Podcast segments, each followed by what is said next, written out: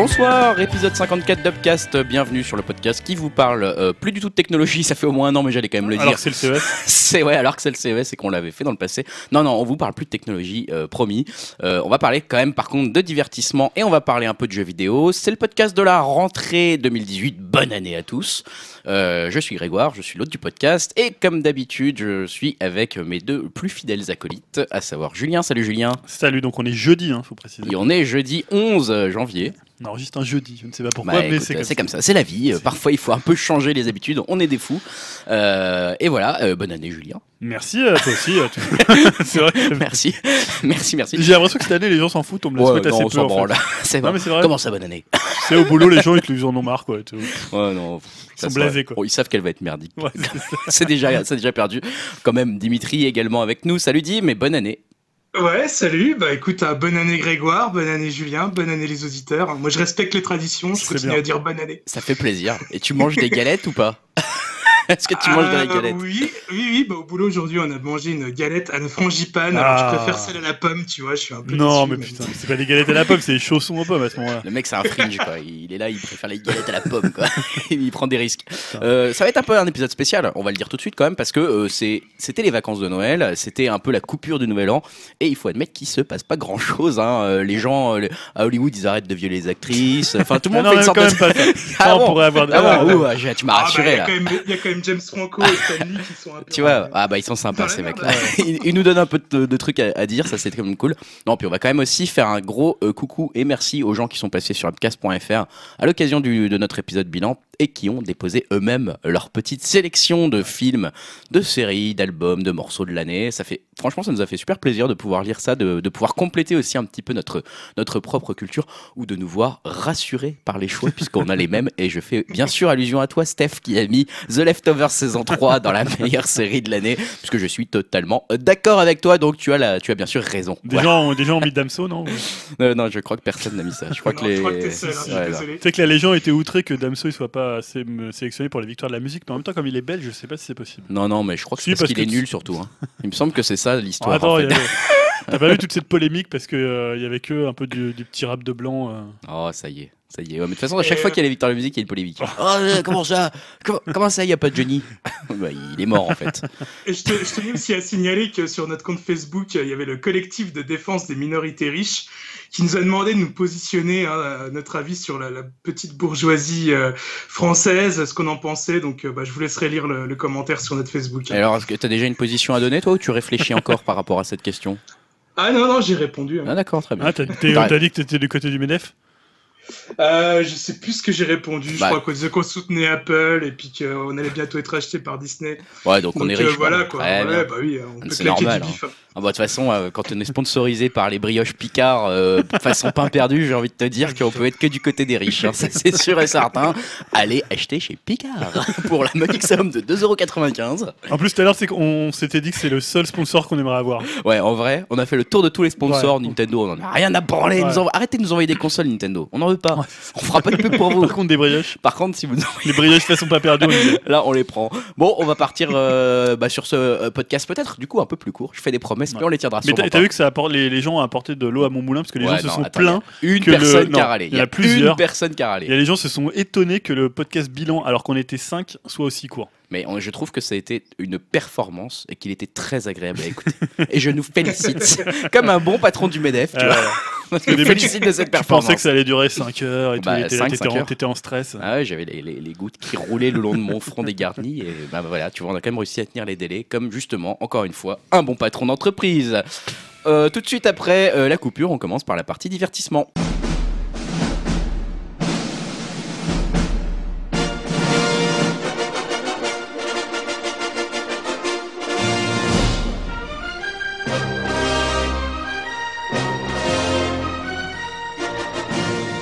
Partie divertissement. Alors, bon, on avait instauré un peu un truc au début de l'année 2017, donc à la reprise de septembre 2017.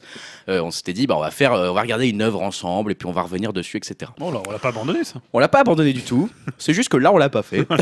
Mais quelque part, on l'a un peu vu quand même ensemble cette œuvre dont on va parler là. Oui, c'est un peu, sur un une peu une nouvelle rubrique. C'est un peu une, c'est une rubrique. J'ai appelé ça Il venait d'avoir 20 ans. il était beau comme un enfant. Il était, ouais. On va voir s'il était beau comme un enfant. Tu vas donc nous parler d'un film événement qui a eu 20 ans euh, il y a peu de temps. Bah, c'est Titanic. C'est Titanic. Ouais. Eh ouais. Alors en fait les 20 ans de la sortie française, hein, parce que j'ai- au début j'ai regardé, mais j'ai j'ai fait- il est sorti en 97 le film, mais aux États-Unis il est sorti, il est sorti, je crois en novembre ou en décembre. Hmm. En fait l'idée, bah, c'est pas de faire euh, un Wikipédia de. Est-ce que c'était un bon film ou pas Mais c'est plutôt de. Bah, Est-ce qu'il coule à la fin? Bon, je sais pas si on va spoiler, mais bon, je pense que tout le monde l'a vu quoi. Je pense, vu le nombre d'entrées en France, on va pas trop se mouiller. Deuxième blague. Ouh, on est chaud ce soir, dis donc. Donc quand même quelques petits chiffres avant de, de- de commencer à en parler et de Ah. donner un peu notre avis. Il y a quand même un peu de, de contexte. hein, Le a- point chiffre. Voilà, le point chiffre, on a un peu bossé. Euh, donc il est sorti le 7 janvier 98. Euh, donc je sais pas si je rappelle le synopsis. euh, donc Oh, c'est le Titanic, quoi. Voilà, le Titanic va couler et euh, ce, dessus se greffe une histoire d'amour entre Jack qui est un peu un type un peu sans le sou. Il est pas du côté du. Il s'est non, pas positionné c'est- du côté des, C'est pas du côté des, des- des- riches, quoi. des riches. Donc voilà, c'est un peu un type un peu bohème, Voilà, c'est le, le beau playboy pauvre, quoi. Assez jeune. Et donc Rose, hein, qui est sûr. plutôt euh, upper class. hein. Bah là, on est, voilà, là, là on l'aime. Là, on l'aime bien. Voilà, donc euh, voilà, c'est le principe assez euh, classique de la lutte des classes, mais en même temps de la rencontre amoureuse et du film catastrophe qui. euh, voilà. Qui se, su- qui se supplante à ça en plus, je sais quoi. pas si on peut résumer autrement. Je pense que ça me paraît bien.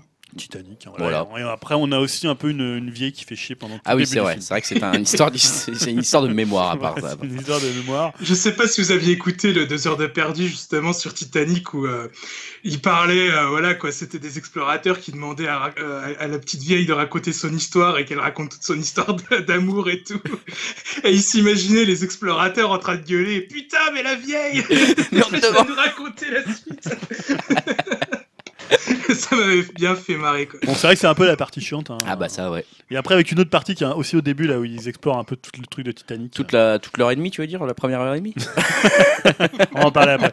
Donc, c'est un film qui avait coûté à l'époque 200 millions de dollars, donc ce Eh qui ouais. était énorme. C'était un record à l'époque. Hein. C'était ouais, c'était un record. Et, et on- et Greg, on sait où c'est où c'est où c'est qu'il est parti ce budget-là. hein. Oh mon dieu Non, Oh mon dieu Il fait déjà référence à nos blagues les plus, les plus nulles dès le tout début. mais on y reviendra plus On tard. y reviendra plus tard. D'accord. On l'a vu pour la petite histoire, on l'a vu ensemble avec Dimitri le film au cinéma à l'époque. hein. donc Donc euh, voilà. en, en 98. en, 98. Vous étiez tout jeune quand même. On était au pr- le premier, euh, le 7 janvier de 98, on était Ouais, au que pour cinéma. préciser, moi j'avais 20 ans. Voilà. Toi, tu avais quoi un peu moins. 17 ans 16 ans Ouais, 16 ans, 16, 17 ans, ouais. Ah putain, le relou que tu devais être dans une salle comme ça avec Titanic. Allez, ouvrez les portes là Vas-y, j'ai envie de le voir là, Ah, c'est c'est Greg qui m'a forcé à aller voir. Ouais, c'est ça. C'est ça, ouais.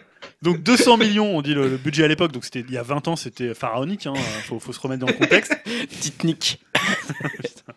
On va pas y arriver. Non. Euh, donc 1000 figurants, Ouais. hein, ça se voit à l'écran. Ouais, quand on les voit- hein, on les voit à l'écran, ils sont tous dans le bateau. hein. On les- Après, il on compte. plus de- Ouais. Même si il y avait pas mal de- d'effets numériques aussi pour euh, refaire, des, refaire des figurants. Hmm. Euh, Il y a une équipe de tournage de plus de 800 personnes. Putain, ils auraient. Et ensuite, bon voilà, les, un peu les, ils ont récolté euh, ce qu'ils avaient semé, j'ai envie de dire, c'est 11 Oscars. C'est un succès en France, c'était une personne sur trois qui avait vu le film. Ah, c'est hallucinant. C'est Donc ouais, c'est 17, 20 000, 17, 17 20 ou 18 millions. millions. ouais, hein, voilà. un Je crois qu'après, c'était les ch'tis qui l'avaient battu. Mais avant, il- non, lui, il avait battu la Grande Vadrouille, La euh, Grande qui était un ouais. record euh, qui n'était pas encore détrôné depuis. Et c'est, on dit que c'est le film le plus rentable, le film qui a rapporté le plus d'argent jusqu'à Avatar. hein. donc Mm. euh, toujours James Cameron, je sais pas, il a une Le sorte mec de a une sorte recette. de recette, ouais. Donc voilà, je disais, c'est un projet pharaonique. Et surtout, ce qui était intéressant de voir à l'époque, c'est que c'était un film où on pensait que ça allait être un peu euh, Waterworld, quoi. C'est-à-dire tellement il y avait d'argent qui était investi. En plus, il, faut savoir que c'était deux studios. Euh, c'était la Fox et Paramount qui avaient dû partager les coûts tellement le. Parce qu'au départ, le budget, j'avais dit que c'était 200 millions, mais au départ, il était de 110 millions. De dollars. Et en fait, même Cameron savait que ça allait être euh, trop juste. Un peu à la Lucas, il avait euh, en fait divisé son salaire par deux, puis après il avait renoncé à ses royalties, euh, où il avait pris moins sur ses royalties. Mais voilà, c'était vraiment un film où à chaque fois dans la presse américaine, toutes les semaines, il y avait un point un peu Titanic, et tout le monde disait ça va être le plus grand bid, ça va couler Hollywood. C'était un truc euh, complètement dingue. Moi, je me rappelle à l'époque où tu regardais, il y avait des trucs, le cinéma de Canal, c'était déjà Laurent, Laurent Veil à l'époque. Faisaient mec des trucs. Et tu vois, c'était à chaque fois présenté comme le film qui va couler Hollywood, le film euh, euh, qui, est- En plus, il avait fait, je crois que Cameron avait fait construire une réplique euh, Ouais, ouais, du Titanic à l'intérieur. Je crois que c'était, alors j'avais noté ça, c'était, euh, je crois que c'est dans la, une- la baie, du, le littoral mexicain qui avait été acheté par la Fox. Et il avait repris les plans de l'original et il avait fait reconstruire à l'identique. Ouais, mais c'est- il y avait même les mêmes compagnies qui avaient été embauchées qu'à l'époque pour refaire par exemple les mêmes tapis et la même vaisselle. Ils avaient reproduit la même vaisselle de l'époque. Le souci du détail jusqu'au bout, quoi. Ah, parce que ça, c'est peut-être un- un- une chose dont on parlera. C'est vrai que c'est un blockbuster, c'est un blockbuster assez énorme, mais c'était aussi quelque part un film d'auteur, puisque c'est un film qui est porté par Cameron et Cameron, c'était vraiment un fan. C'est un fan des, c'est des, le sous- pro- des, des fonds marins, notamment. Ah oui. Il l'avait fait avec Abyss, Ah ouais. euh, qui avait pas extrême, extraordinairement marché, mais qui est quand même un film maintenant qui est devenu une sorte de classique. Il sortait bon, de Terminator, de True Lies. Et en fait, il avait déjà fait des, euh, des recherches euh, sous-marines il avait, avec, pour, pour Titanic, pour aller voir l'épave en fait, de Il a fait un documentaire aussi. Il a fait un euh, documentaire. Depuis. Euh, J'avais noté aussi ça. Il avait en fait, il avait participé à, avec l'équipe du docteur Anatoly Sagalevich. Euh, en fait, il avait déjà demandé de l'argent à la Fox pour faire en fait ces, euh, bah, tous euh, plongées sous-marines. Il avait fait en 17 jours, il avait fait 12 plongées et donc il avait pu pénétrer à l'intérieur de l'épave. Mm. Et c'est ce qu'on voit dans tout le début du film où tu vois des caméras qui filment. C'est un peu étrange d'ailleurs d'un point de vue film en fait ça. D'un point de vue cinéma, Ouais. c'est très étrange cette partie un peu de documentaire qui vient avant l'œuvre de fiction. Alors après, il y a notamment un plan où tu vois, le, le- je crois que c'est l'horloge de la, de la grande salle Oui. euh, où ils arrivent par les- il y a l'escalier et donc tu vois un plan. Alors je pense du vrai Titanic, je crois que c'est là Oui. qu'il avait utilisé et après tu vois Le directement. transition à la. une transition avec l'époque, donc ça se passe en 1912, je crois. Ouais. Euh, voilà, donc ça, tu vois quand même qu'il y a derrière, il portait une espèce de passion comme ça pour, Non, euh, pour. Titanic et ça, ça, quand même, ça se traduit dans le film. Euh, voilà, je sais pas si on peut dire d'autres choses sur, euh, sur euh, Cameron. Hein, tu en parlais tout à l'heure. Il a été très très fidèle. Il a, il a un peu contacté tous les gens qui avaient euh, soit travaillé sur, le, sur les plans du Titanic, soit qui étaient les petits enfants des gens euh, Mm, euh, mm. qui étaient morts dans le Titanic pour avoir des informations. voilà, donc ça c'est parce qu'il voulait raconter plein d'histoires à l'intérieur de ce de- du, du film. Donc les acteurs à l'époque, pour le coup, il avait choisi des acteurs qui n'étaient pas du tout connus, enfin qui étaient, Au début de leur carrière, qui va étaient un peu au début de leur carrière. Alors, forcément, il y a Leonardo DiCaprio, donc Kate Leonardo. Winslet était peut-être moins connu encore que Euh, Leonardo. ouais, encore moins. Ouais, elle avait que- joué, donc euh, j'avais noté que ses films avant c'était Créature céleste. Ouais. Euh, c'est Peter Jackson. Peter hein, Jackson. Et euh, Raison et sentiment de Ang Lee. Alors je sais plus quel rôle elle avait dedans, mais je crois pas que ça soit non plus le rôle principal ou. Je peux pas trop te dire là. Donc déjà. elle avait 22 ans, donc Ouais. aussi très jeune, puisque à la base je crois qu'il y avait d'autres acteurs qui, étaient pré- qui étaient pressentis, dont euh. Matthew McConaughey. euh, qui Mais même pour elle, hein, il y avait Claire Danes qui avait été pressentie. il y avait Claire euh, Danes, soit des actrices et certaines actrices un peu plus âgées, Mm. et euh, DiCaprio qui était tout jeune, hein, qui avait fait quelques films. Bah, il sortait de Roméo plus Juliette de Baz Luhrmann. Mm. Après, c'est vrai qu'après on a décou- redécouvert un peu sa filmographie. Il y avait, je crois, Blessure secrète, il y avait Basketball, alors, Basketball Diaries. euh, ouais. voilà, il y a un- Il y le avait film Critters 3. Ouais, Critters 3. et puis on l'avait vu, on l'avait vu aussi dans euh, dans la série. euh, Quoi, euh, Quoi neuf- euh, euh, non, euh, si. Si, neuf neuf Docteur, c'est ouais, neuf Docteur, où euh, c'est la famille qui l'adapte C'est dans ça, la saison euh, ouais. 3 ou 4, je sais plus. euh. Où il était tout jeune, il devait avoir 12 ans à l'époque. euh. Ouais, il était tout jeune et là voilà, il explose vraiment déjà dans Roméo plus Juliette. euh, Oui, ça commençait quand même. Euh, voilà, donc je sais pas si vous avez d'autres choses à rajouter sur, on va dire, la jeunesse du film, s'il y a des anecdotes qui vous reviennent. euh. Non, mais effectivement, comme tu, tu l'as dit, c'est vrai que je m'en souviens que, euh, en fait, c'est marrant avec le recul parce que tu te dis, on en parlait toutes les semaines dans tous les Ouais. médias en disant c'est le film qui va coller Hollywood. En fait, ce qu'on comprendrait pas, c'est que c'est tout le fait d'en parler autant, ça lui faisait une pub monstrueuse en fait. Et quelque part, euh, il se servait un peu de cet argument pour faire parler du film et pour un peu générer déjà euh, une sorte de, de rentabilité minimum. euh. Ouais, même Tous si les je mondes pense qui que étaient quand même les, intrigués. les- les deux studios devaient être inquiets euh, Je quand pense qu'ils ils flippaient. engloutissaient l'argent et tu te dis si t'as pas de retour Je pense sur, qu'il euh, flippait, mais il savait très bien aussi que, enfin, ça restait James Cameron et déjà les films qu'il avait fait avant avaient rapporté quand même Ouais. euh, énormément d'argent. Et le mec connaît la logique des studios. euh, Enfin voilà, il, Aliens, etc. euh, il sait ce qu'il fait, il sait gérer l'argent et il a, il a jamais fait un film, un film déficitaire, ce mec. Alors, donc, euh, le truc aussi qu'il faut dire, c'est que le film avait bien commencé en termes de, de- d'entrée, donc de millions de dollars qu'il pouvait rapporter. Mais surtout, c'est un film qui a super bien fonctionné par le bouche à oreille. Mm. C'est-à-dire, c'est, généralement, les films, ils font, tu vois, ils ont un gros pic et après, ils se cassent la gueule. Là, c'était vraiment un film ouais, qui, ça a duré longtemps. qui fait. de- alors, peut-être qu'il y a des gens qui l'ont vu 7-8 fois, ce qui est possible aussi, parce qu'à l'époque, euh, moi, je me rappelle, même dans mon entourage, il y avait des gens qui l'avaient vu 3-4 fois. Quoi. Ouais. Tu vois, euh, surtout Ouais. des filles d'ailleurs. c'est bizarre. c'est bizarre. Euh, donc voilà, c'est, et donc c'est un film qui euh, à chaque fois grimpait, donc c'est un film qui fonctionnait par le bouche à oreille, ce qui est souvent euh, assez dur à prédire sur certains films. Tu peux te dire un film, tu vois, je sais pas Star Wars, ça va cartonner, il va faire un week-end énorme et puis après ça va un peu soit Mhm. décliner, voilà. Mais là c'est un film De vraiment. toute façon, pour atteindre ces, ces chiffres-là, de, de ba- ba- battre les records de fréquentation en France, il faut forcément que ça soit un film euh, dont le nombre d'entrées ne, ne diminue Ouais. pas. En fait. Après ça veut pas dire que c'est un bon film parce que Non, non, chez les Ch'tis, non. il a eu la, un peu la même carrière. Oui, non, mais complètement, c'est le bouche à oreille qui le fait vivre. Pourtant c'est une euh, sacrée merde. Oui, On est d'accord. Alors que moi je maintiens, enfin je- peut-être on va en parler, mais pour moi Titanic c'est un excellent film. excellent. Je sais pas si tu vas pas un peu loin Ah avec non, les mots que tu Très très bon film. Pour moi maintenant c'est devenu une sorte de classique C'est pas le meilleur James Cameron non plus, hein. Non, Terminator mais, 2, euh, attends. Oui, peut-être Terminator 2. Aliens, mais, euh, Quand même. euh, quand même.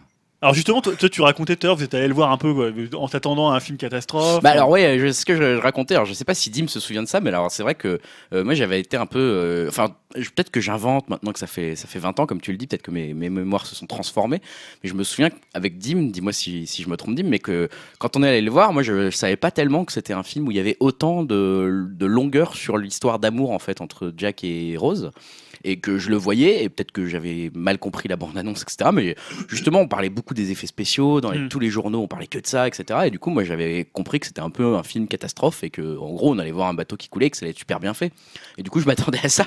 Et du coup, euh, j'avais été genre. Déçu. hein. Je me souviens qu'avec Dim, on s'était regardé pendant toute la première heure et demie à se dire oh, putain, c'est chiant. toi, tu voulais voir un San Andreas avant l'heure. Voilà, exactement. j'arrive- ouais. J'arrive pas du tout à me rappeler dans quelles conditions je l'ai vu. Enfin, si je me rappelais que c'était une histoire euh, plus d'amour ou quoi. Mais euh, moi, ce que je me rappelle, c'est que dans la salle, j'avais l'impression d'être dans un concert euh, sponsorisé par Fan 2.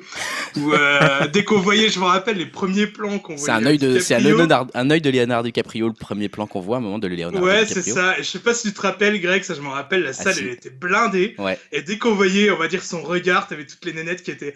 Ah Ah si si ouais mais je m'en souviens très bien et mais je me souviens aussi pour pour être totalement transparent avec les auditeurs et assumer nos, nos trucs maintenant avec le re- avec l'âge qu'on était quand même ultra hypé dis moi je m'en souviens on était les premiers dans la file d'attente du euh, 7 janvier euh, 1998 euh, à attendre le film et on avait genre attendu deux heures dehors avant d'entrer euh, dans le truc quoi et on était motivés comme sûr- euh, T'es sûr de ça ah, j'en suis certain, j'en suis certain. Je me souviens qu'on était les premiers dans la salle, quoi. Et, euh, et, euh, et voilà, on avait attendu super longtemps et tout, mais justement parce qu'on était hyper hypé par le côté genre, euh, ouais, c'est un gros film catastrophe, euh, ça a coulé du bateau et tout. Et euh. après, il y a ça. hein, la voilà, deuxième non, partie mais- du film, euh, t'en donne quand même pour ton argent. Ah non, mais bien sûr, mais nous on était vraiment des, des jeunes cons qui voulaient voir euh, Armageddon, quoi. Ouais. Gros, quoi. mais, euh, mais voilà, on s'est un peu trompé de film. au Ah, mais en plus, quoi. tu t'es coltiné une demi-heure de la vieille rose qui raconte tous ces vieux Ah souvenirs. là, donc mais c'est ça. là. Au début, on, on a commencé à se dire, ouais, bon, il faut peut-être une intro euh, où tout le monde meurt, quoi. Il va couler vite, l'iceberg. J'espère qu'il va bientôt arriver ce putain d'iceberg. Et, euh, et en fait, non, on a, après on a un peu déchanté quoi. Donc, euh, donc voilà, ça c'était un peu le, le- le souvenir euh, de, le- du moment où on en était en fait. Et après, je me souviens d'autres trucs, c'est type, euh, c'est devenu un peu le phénomène événement. Et on avait un prof de français à l'époque avec Dim, Ah oui, Euh, Monsieur qui était très anti-système capitaliste et tout, et qui avait du coup fait de, de Titanic l'étendard de sa bataille quoi. Ah ouais un petit peu, ils en parlaient à tous les cours, ils disaient ah, Ah Titanic c'est de la tout merde, tout ça, il était à fond contre. Mais c'était devenu finalement, voilà, c'était devenu un tel sujet de société que voilà, même nos profs nous en le prenaient en exemple comme un truc, parce que effectivement, euh, en fait, ça honnêtement, je pense que ça a été la surprise quand même pour Dim et pour moi. euh, mais enfin, en tout cas pour moi, c'était de voir que euh, quand je suis sorti de ce film en me disant bon bah, c'était quand même un peu chiant. Mais c'était bien foutu, mais voilà, sans plus, tu vois. Enfin, c'était pas un excellent film. Euh, jamais je- j'allais, j'allais me dire ce truc va battre le record de- d'entrée Ah en France, quoi. Jamais, je me serais jamais dit ça. J'y croyais pas quand je commençais à alors, voir les Surtout chiffres que qui C'était quand même montaient. super long, quoi. Je veux dire, moi, je Ouais. l'ai- je l'ai vu qu'une fois. hein. Je l'ai vu qu'une fois au ciné. hein. J'ai jamais revu depuis. hein. Ah ouais? Ah, mais je l'ai Ah vu ouais. pas mal de fois quand même. Ah ouais, putain, non. Mais parce qu'il ce qu'il faut dire, c'est qu'à l'époque, on n'avait pas forcément. Des films de 3 heures, il y en a eu dans l'histoire du cinéma. hein, Je vais pas non plus dire qu'il n'y en a jamais eu, je sais pas autant n'importe le vent. Mais c'était quand même assez rare euh, dans les années C'était 90 des films aussi longs. Mm. Euh, maintenant, il y a plus de films qui font 2 heures, 2h30, 2h45, euh, toi 3 heures, même quand tu verras le Seigneur des Anneaux. Mais c'était quand même plus rare à l'époque d'arriver à. Surtout quand on sait que si tu fais un film de 3 heures, bah, tu as moins de séances de Bah cinéma oui, possibles pour le une journée. c'est Donc pour le rentabiliser, c'est alors soit tu, mets, tu vires d'autres films, puis tu mets que ce film-là à l'affiche. Hein, Ce qui était un peu le cas euh, vers le milieu de vie du, du film, Ouais, c'était un peu ça, tu vois. un- C'est un peu le Il cas. était dans deux trois salles, quoi. Mais tu vois, moi je trouve justement que le film il est construit de telle façon que s'il y avait que un film catastrophe, bah ça fonctionnerait pas quoi. Enfin, tu pourrais dire c'est un bon film catastrophe parce que toute la partie catastrophe, quand t'as toute l'eau dans les coursives, quand euh, il y a vraiment des scènes d'action, elles sont hyper réussies. Mm, mm. Mais en même temps, c'est aussi la façon dont tu vas t'attacher au personnage, Ouais, bien sûr. même si ok c'est un peu un truc à l'eau de rose. euh, Ah, c'est surtout peu- très cliché, mais après c'est cliché. Enfin, c'est Cameron en fait, c'est sa, recette depuis le début, elle a toujours marché, il va Ouais. pas la changer, enfin il a toujours travaillé comme ça, et quand tu vois Avatar aujourd'hui, bon bah c'est un film hyper cliché, l'histoire euh, c'est voilà, c'est l'histoire de, de l'Amérique quoi. en fait, Ouais, mais en tu gros, vois, tu, sens bon. toujours qu'il porte le projet. Tu vois, c'est ce qu'on disait tout à l'heure sur euh, Ça, le oui. fait qu'il ait fait des tonnes de fouilles, ça se voit dans le film. Mm, mm. tout ce qu'il a, tu vois, tu sens qu'il y a une passion en fait pour le sujet, euh, qui finalement, on, on fait pas un film, euh, un simple blockbuster que n'importe qui pourrait faire. Non, c'est sûr. Bah, on reconnaît toujours cette patte justement à- avec le soin du détail et puis euh, l'envie de. Enfin voilà, il est prêt à risquer euh, la, la vie de deux studios et sa carrière c'est ça, euh, voilà. sur un film. En fait, il s'en ouais. fout. Il s'en fout. C'est son truc, c'est sa passion et il y va. Et quelque part, ça se ressent en fait. Tu peux pas. euh, Et tu vois, ça. moi là, là, pour les 20 ans, il y a eu un superbe reportage sur TMC. Oh. Donc voilà, donc euh, comme on préparait le sujet, je me suis dit bah tiens, je vais regarder un peu. Et euh, tu vois que vraiment, voilà, il était, il est passionné par le truc. C'est-à-dire que quand là, ils ont refait la version. En fait, là, ils- ce qu'ils avaient fait, ils ont pu faire des fouilles plus approfondies du Titanic euh, ces dernières années. Et donc en fait, il y a des endroits où ils n'étaient pas sûrs que c'était vraiment comme ça. Mm. Et donc en fait, ils vont, à- ils retournent dans l'épave du Titanic et à un moment, ils voient que finalement, ce qu'ils avaient imaginé, c'était pratiquement la même chose. Et tu vois qu'il est content comme un gamin. Gamin, quoi. Il est là, il, il est, il est fou, quoi. Il, il en peut plus, même quand il interviewe, euh, il interviewe les gens qui ont, euh, qui ont- vu le film, qui leur en parlent, qui leur ont dit que c'est par rapport à, à leurs parents, ou à leurs grands-parents euh, défunts. Et tu vois, il est vachement ému. Ou il est, euh, Ouais. Toi, tu sens que le film, il l'a porté pendant, Non, pendant. X temps. Mais c'est vrai qu'alors après, il y a eu tout ce qui était la folie Leonardo DiCaprio Ah, voilà. qu'on avait commencé à sentir Ah, dans bah le oui. cinéma avec Dim ou voilà. Alors, il y a, parce qu'il y a eu plusieurs manias, on va dire. Il y a eu la, le- la Titanic Mania, c'est-à-dire Ouais. que ça a relancé l'intérêt pour la catastrophe du Titanic. Ouais, ouais, clairement. ça a relancé l'intérêt pour les blockbusters, euh, Pour les blockbusters, de, de ouais. longue durée, voire euh, de, de cette envergure-là, qu'on n'avait jamais vu en fait. Ça a commencé à faire co- comprendre à Hollywood qu'il y avait peut-être un créneau de blockbuster euh, où genre il suffisait de battre un peu l'investissement d'argent pour Ouais, qu'on fasse un- une sorte de rentabilité après, et que ça pouvait marcher. là. Ça a redonné un peu du souffle à Et il y a ça. bien et sûr, il y a eu la Leonardo la Leonardo DiCaprio mania euh, qui a été euh, une sacrée folie quand même après puisque Et la Céline Dion Mania aussi. et la Ah, Céline Dion mania, on va en euh, parler. Mais c'est vrai que Franchement, je me souviens, je me qu'après, euh, je me souviens qu'après, euh, il y avait eu l'homme au masque de fer qui était sorti, et il suffisait de marquer en gros sur l'affiche avec Leonardo DiCaprio, l'acteur de Titanic. Ça- ça- C'était le seul Parce que argument de truc. je crois que pour ce film, pour Titanic, il avait pas un si gros cachet que ça. hein. C'est euh, par rapport à ce qu'il a pris après pour la plage. Oui. De Danny Boyle. Oui, bah, il, était, il est devenu connu à ce moment-là en fait. Mais même toute sa filmographie est ressortie, même un Romeo plus Juliette qui avait pas fait non plus un grand grand succès est ressorti et euh, voilà a été disséqué. On parlait tout à l'heure des films qu'il a fait avant.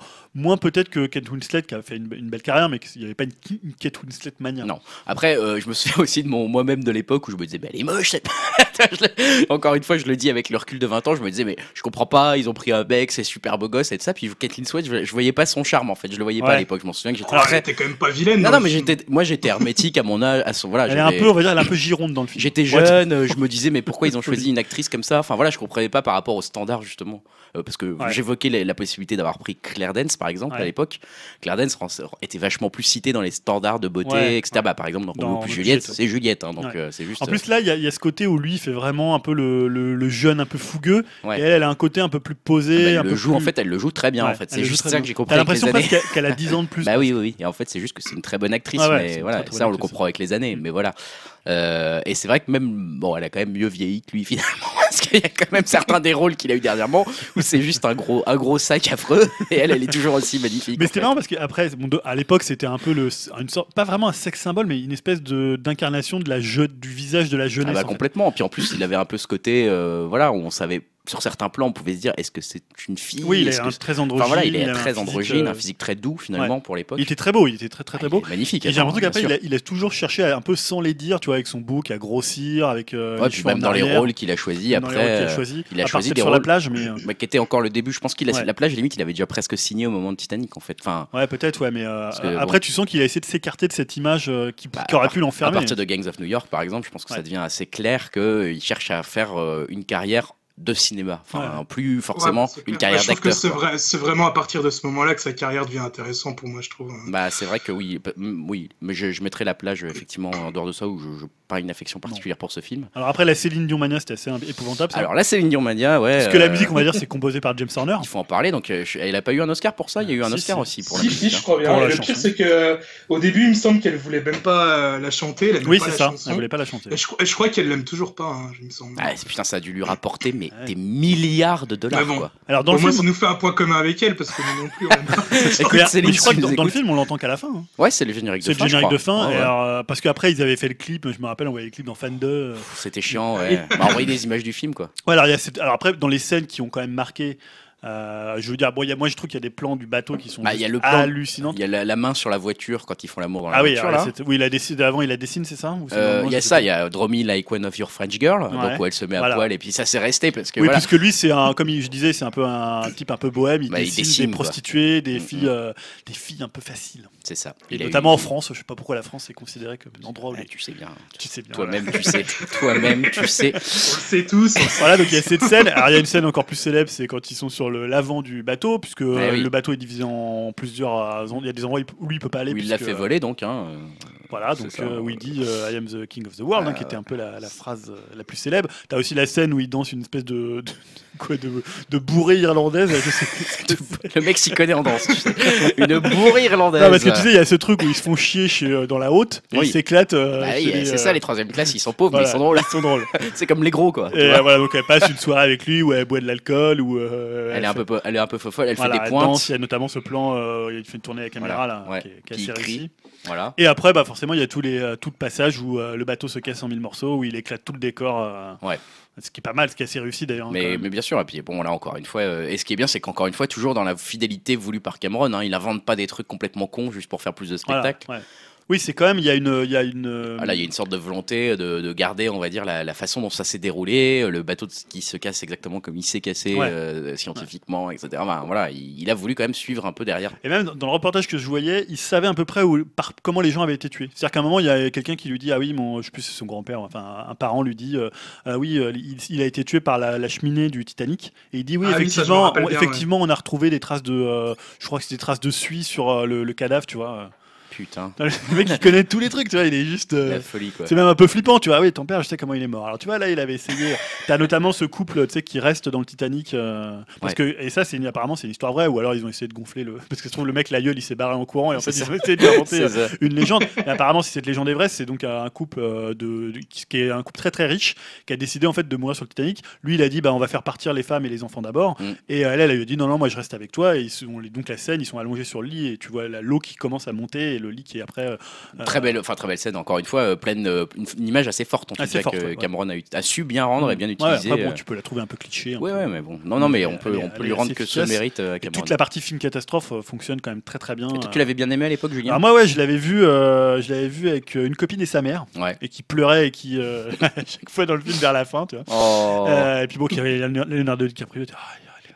Il- est beau. Tu sais, notamment, il y a cette scène où il, a- il met un costume euh, pour aller dans Ah oui. une soirée de la haute et il descend l'escalier, euh, donc Ah oui. le célèbre escalier, et il arrive en costume. Il et a la classe. Il et a la classe. Bah ouais. C'est un peu, ouais, c'est un peu la classe à Dallas comme on dit. et euh, non, moi, je l'ai- après, je l'ai revu après en, en comment laserdisc. Oh. Et après, je l'ai revu en DVD. Oh, Et bah, je dis l'ai donc. revu en Blu-ray. Donc Oh, je l'ai putain. vu peut-être, euh, je sais pas, 5-6 fois. Ah, quand même. Ouais, je l'ai vu assez souvent. C'est un film que j'aime beaucoup. Alors après, tu le regardes pas tous les 4 matins, parce Non. que, ou alors tu regardes deux, en deux parties. Tu te dis, tiens, là, je vais me faire juste euh, la partie un peu euh, chiante avec la vieille et la partie où, euh, où tout va bien et il tombe Ils amoureux. Et après, la partie où il casse le, le bateau. Ouais. Qui peut être, les deux parties, moi, je les, je les trouve assez réussies. Ouais, ouais. Euh, voilà, après, je sais pas si vous avez d'autres trucs. Après, l'idée, c'est quoi? C'est de dire, est-ce que euh, 20 ans plus tard, c'est un film. euh, J'ai l'impression que vous l'avez vu qu'une fois, donc c'est pas un film où vous dites. Non, je l'ai Si vu. je vous dis, l'ai ouais, vu on deux, se fait un Titanic. Je te dirais quand même potentiellement non. Mais Ouais. comme je te dirais un peu, enfin, je suis peut-être très méchant et toi tu l'aimes peut-être beaucoup ce film. Ouais, j'aime bien. ouais. mais moi je le vois un peu comme un comme Avatar aujourd'hui, c'est-à-dire qu'Avatar, euh, bah, bah, voilà, désolé pour les fans, mais moi j'ai pas un affect particulier avec Avatar. Je trouve que c'est un film réussi, mais je trouve pas du tout que c'est un bon Ah, je film. trouve que c'est un film qui a mieux vieilli qu'Avatar. Je trouve que c'est un film où l'histoire elle est trop basique, elle est trop bateau, hein, sans mauvais jeu de mots encore une fois. Mais euh, Titanic, je suis désolé, voilà, l'histoire de la lutte des classes de deux de jeunes qui tombent amoureux, c'est enfin c'est pas nul, mais c'est euh, c'est ils pouvaient pas faire plus con quoi. Ouais. Et, euh, et sur euh, Avatar, c'est exactement pareil, ils pouvaient pas faire plus con que tiens, je me sens tellement proche de la nature que je la défends. Ouais. Tu vois, enfin, je veux dire, il y a Toi, un par moment, exemple, si tu penses à un, un film qui fait la, de la lutte des classes euh, dernièrement, c'était comment le transpersonnage euh, ouais, bah, Snowpiercer. Snowpiercer, qui finalement c'est la, la même idée d'utiliser un, un truc clos pour euh, mettre à un certain endroit les riches et à un autre endroit les ouais, pauvres et les faire se déplacer euh, c'est uniquement, socialement. c'est uniquement basé là-dessus quelque Ouais. part. Bah là, quelque part, il y a ça aussi, parce qu'ils Oui. se déplacent à l'intérieur des classes, et euh, que ce soit elle qui va des riches vers les pauvres, et lui des pauvres vers les riches. Ouais, mais je sais pas, il y a un côté un peu. c'est- Enfin, je, je trouvais ça trop facile, même déjà à l'époque, alors que j'avais peu de sens critique, hein, comme on l'a bien compris, puisque je voulais absolument juste voir le bateau qui se casse.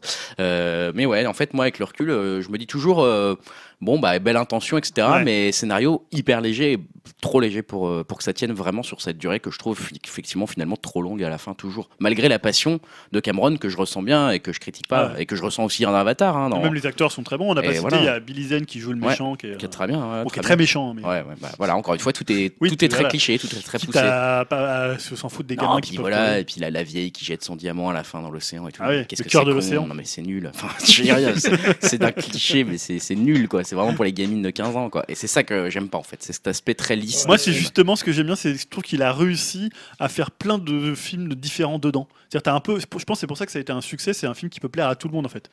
C'est-à-dire ce côté un peu midinette, ça peut fonctionner. Euh, le côté euh, bah, histoire d'amour, le côté lutte des classes, même si c'est un peu cliché. Le côté film catastrophe, le côté tragique aussi du et le côté historique, la Mhm. reconstitution quand même de l'époque. Voilà, je trouve qu'il y a plein de choses, il y a plein de films dans le film en fait. C'est vrai. C'est vrai, c'est une façon quand intéressante de euh, le voir. Donc moi voilà, si un jour on me dit euh, ça te dit un Titanic, euh, Toi, t'es chaud. Voilà. Toi, t'es chaud. Tu dis, tu signes. je signe. Bon, bah, c'est ta, ta- Dim, je crois que lui, toi, tu, tu, Non, toi tu vois, tu tu, tu Non, pas un grand suis- fan. Non, je suis plus de ton avis, Greg. Euh, Enfin, voilà.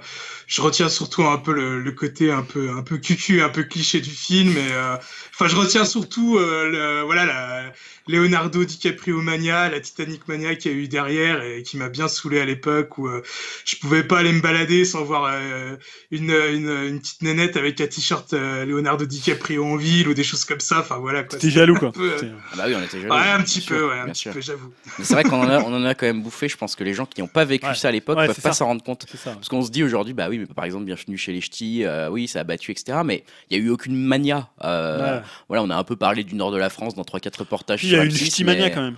Non mais attends, pas au point de porter des t-shirts sur les ch'tis dans la rue. Là. Non mais là c'était juste on pouvait pas, on pouvait pas échapper. Par il faut voir que la chanson de Céline Dion, enfin, est restée euh, en top des ventes oui. euh, jusqu'à la sortie en fait de l'album d'NTM. Non, C'est mais- NTM qui a détrôné Céline Dion, donc avec leur dernier album euh, qui s'appelait euh, Supreme NTM, je crois. Ouais, donc Euh, des mois plus tard. Des ouais, des mois plus tard. Ouais. Donc c'est euh, voilà, un pendant des truc de mois, fou, on s'est euh. tapé le clip régulièrement à la télé, on revoyait Titanic, on revoyait Leonardo DiCaprio. Après, c'était quand même, tu vois, c'est un peu comme euh, pour Peter Jackson avec le Seigneur des Anneaux. Je trouve que c'est une belle revanche sur euh, sur Hollywood, puisque comme on disait tout à l'heure, il y a personne n'y croyait. Et d'ailleurs, quand il arrive aux Oscars, Je trouve quand même que l'histoire un peu aux Oscars, Bah oui. tu vois. Il avait quelque part, il Je, avait je raison. trouve que l'histoire de Peter Jackson est plus attachante. C'est pas comme si c'était un mec qui venait de nulle part, comme euh, Peter Jackson qui avait fait son Brain Dead et des conneries comme ça. Enfin, le mec avait fait Terminator 2, le mec avait fait euh, True Lies. Il avait ouais, déjà mais il fait était des un peu dans le creux quand même. Tu Il vois, euh, dans- True Lies, c'est pas un film qui a hyper bien marché. Abyss, ça avait pas tellement marché.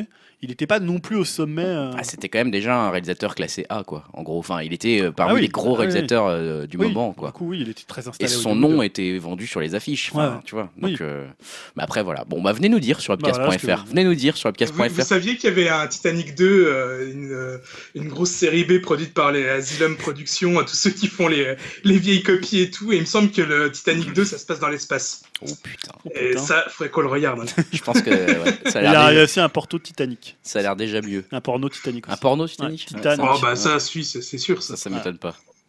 Qu'on a aussi également envie de voir maintenant. Voilà. On va, on va peut-être les voir. Il devrait faire euh, un coffret avec les trois. tu vois truc, édition, Titanic, Titanic édition 2 et prestige et Ah Titanic bah, dans l'espace. porno, je l'ai plus vu que la vraie version. hein. Je ne l'ai pas vu, je crois. Je sais pas si ça se passe sur un bateau si les moyens sont aussi colossaux. Ouais, j'aimerais bien. Mais euh, ouais, apparemment, il y a des mains. hein. Il y a pas mal Apparemment, de mains, même la glace suffit pas à les refroidir. si tu vois ce que je veux dire. Ça fait un bon slogan pour le film. Allez, on passe à la suite. On, passe, on continue sur le divertissement et on va passer au projet risqué parce qu'on n'a pas eu de projet trop pourri. hein. Comme je vous l'ai dit, l'actu a été faible en divertissement et je vais euh, donner la parole à Dim qui va nous parler d'un projet risqué. euh, je pense qu'on peut dire qu'il nous tient un petit peu à cœur. Dim, je te laisse la parole. alors c'est un spin-off pour euh, Black Mirror. Donc, euh, alors euh, comme vous le savez ici, on est vraiment des gros gros clients de Black Mirror. Et d'ailleurs, on était bien content de voir la nouvelle saison euh, pendant les vacances. Et euh, il y a un épisode qui m'a bien marqué dans cette nouvelle saison, c'est le premier qui s'intitule euh, USS Callister. Un épisode euh, assez riche qui, euh, entre autres, parodie de façon euh, bien cool Star Trek. Eh bien, euh, Charlie Brooker, le, showrunner, euh, serait en train de réfléchir à développer cet épisode sous forme de spin-off. En gros, il veut son space opéra à lui. Hein. Donc, euh, un spin-off où je pense qu'on va suivre euh, les aventures de l'équipage euh, de ce vaisseau, hein, l'USS Callister. Donc, après, l'épisode marchait bien tout seul, euh, mais de là à en faire une série, j'ai franchement des doutes. Je vois par exemple la série de Seth MacFarlane, euh, The Orville, je ne sais pas si vous connaissez, qui est déjà une parodie de Star Trek, euh, ne, ma- ne marche pas vraiment d'après ceux qui l'ont vu, car ça n'arrive vraiment pas à se détacher de son modèle, et là j'ai peur que ça fasse un peu le même résultat.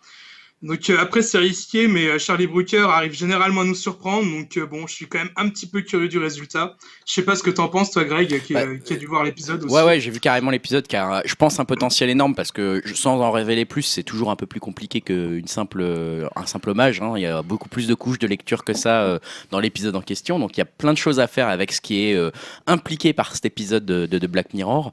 Euh, donc il y a clairement un intérêt, je pense, pour l'histoire et la façon dont on pourrait les tirer. Après, c'est vrai que j'ai tendance à me dire que c'est quand même un univers tellement marqué que euh, j'ai toujours un petit, euh, un petit doute quoi, sur euh, la capacité à en faire vraiment un truc intéressant sur le long terme. Bon, après, ça reste Charlie Brooker, hein, donc Black Mirror, moi j'ai quand même Voilà, ou, ou alors, moi, que, confiance.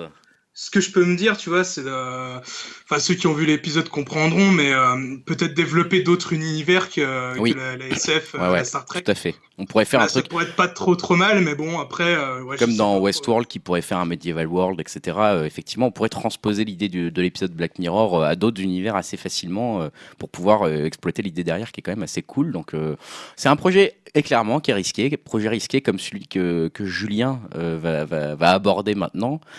Euh, je lis le titre, à vous de le comprendre. Scott sur Merlin, deux points, Ridley l'enchanteur.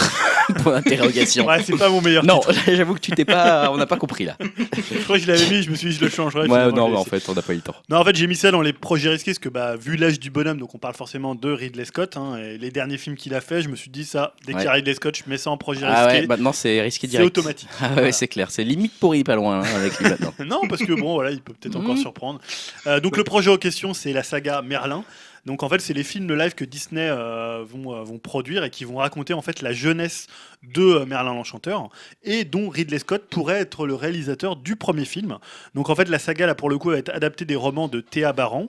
Euh, dans lesquels en fait Merlin s'appelle encore Emrys et il possède un passé assez flou.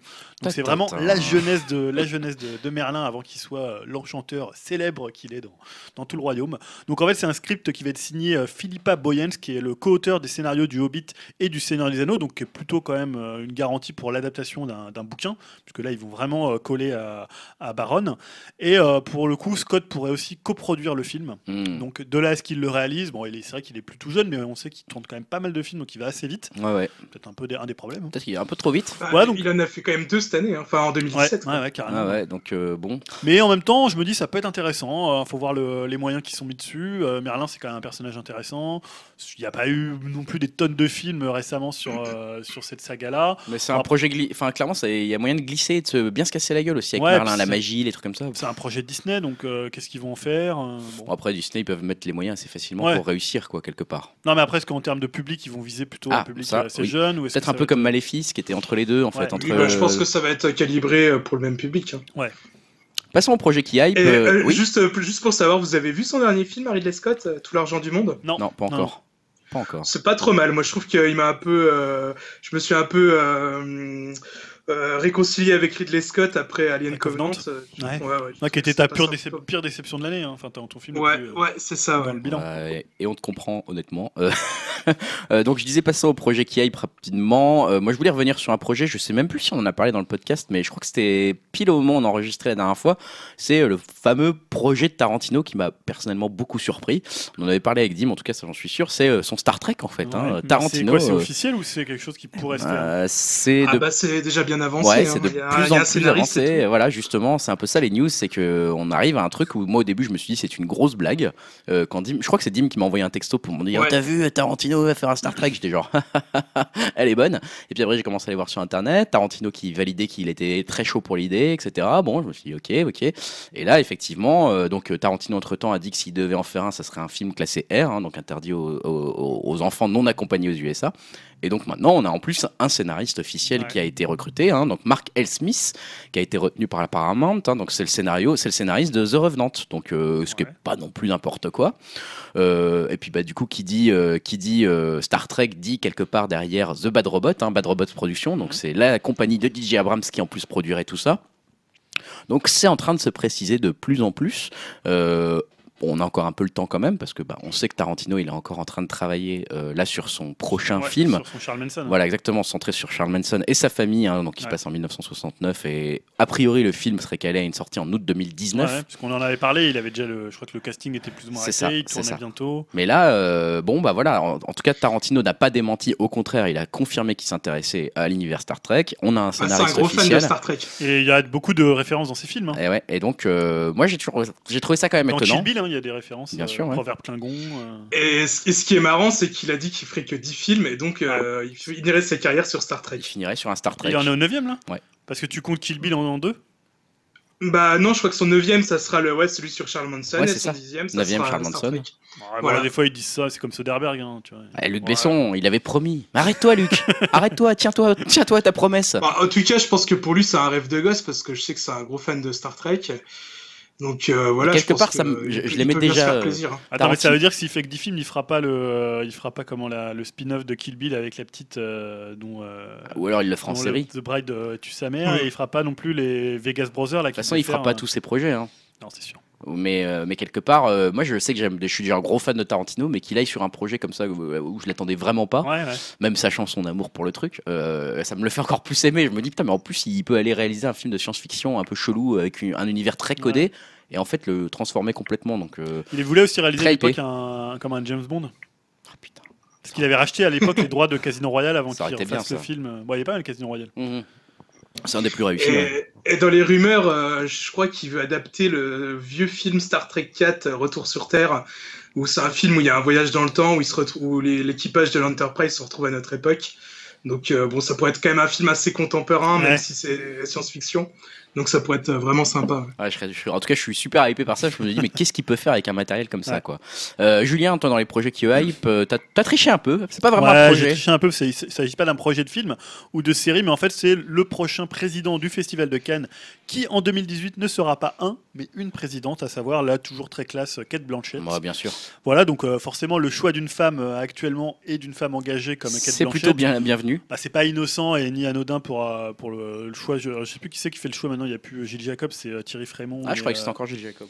ouais, il est peut-être, euh, il est toujours dans, le- dans l'eau, mais c'est c'est pas Pierre Lescure. Ah, peut-être. Je, je Je peux pas t'aider là-dessus. Euh, forcément, après toutes les révélations de harcèlement sexuel euh, qui, ont, qui, ont, qui ont frappé Hollywood et qui continuent encore, on en parlait, euh, on, en, on en parlait avec euh, Dim au début, avec euh, James Franco, hein, qui vient de. Ouais, et Stanley. euh, dont on vient d'avoir de l'actualité. Moi, j'ai rien vu sur Stanley, mais Bon, euh, Stanley, bon, j'avais euh, pas vu non plus. Ouais, tu me l'as appris, Dim, là. Si, si, euh, ouais, ça a bien, ça a bien été confirmé. Ah, bah écoute. Et donc en fait, Kate Blanchett, elle, a- ça a été une des premières à s'engager sur le sujet. Et elle a lancé en fait avec d'autres actrices la fondation Times Up pour aider les victimes de harcèlement sexuel au travail. Donc pour revenir quand même, parce qu'elle est aussi présidente du Festival de Cannes, hein, c'est pas que une tribune euh, politique ou Non, bien sûr. voilà, c'est aussi une tribune de cinéma. Donc elle a déclaré se réjouir du privilège qui lui est accordé d'être président, présidente du, ou président, je ne sais pas comment on dit si on le féminise, du jury du Festival de Cannes, dont je cite la responsabilité l'emplisse d'humili- d'humilité. Elle ajoute euh, qu'après être venue à de nombreuses reprises à Cannes comme actrice, comme productrice, comme pour les soirées de gala ou pour les séances en compétition, pour le marché même, elle va pouvoir en fait goûter au seul plaisir de profiter de la corne d'abondance de films qu'est ce grand festival.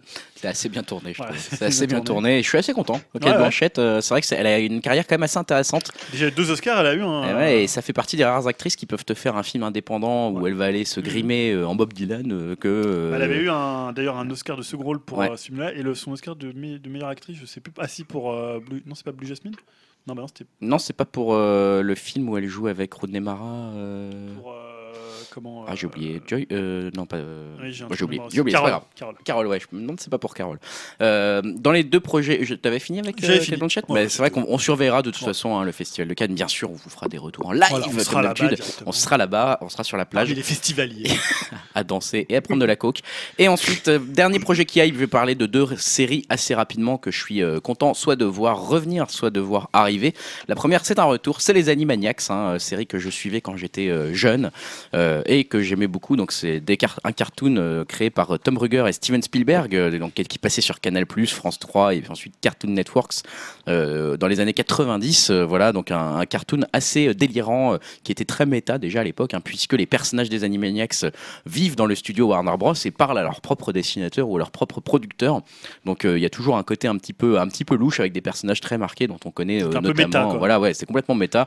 Il y a Genius et Cortex hein, que vous pouvez connaître, euh, voilà, qui veulent deux petites souris qui veulent tous tous les soirs con- euh, conquérir le monde en fait. Voilà, et c'était une série que j'aimais beaucoup.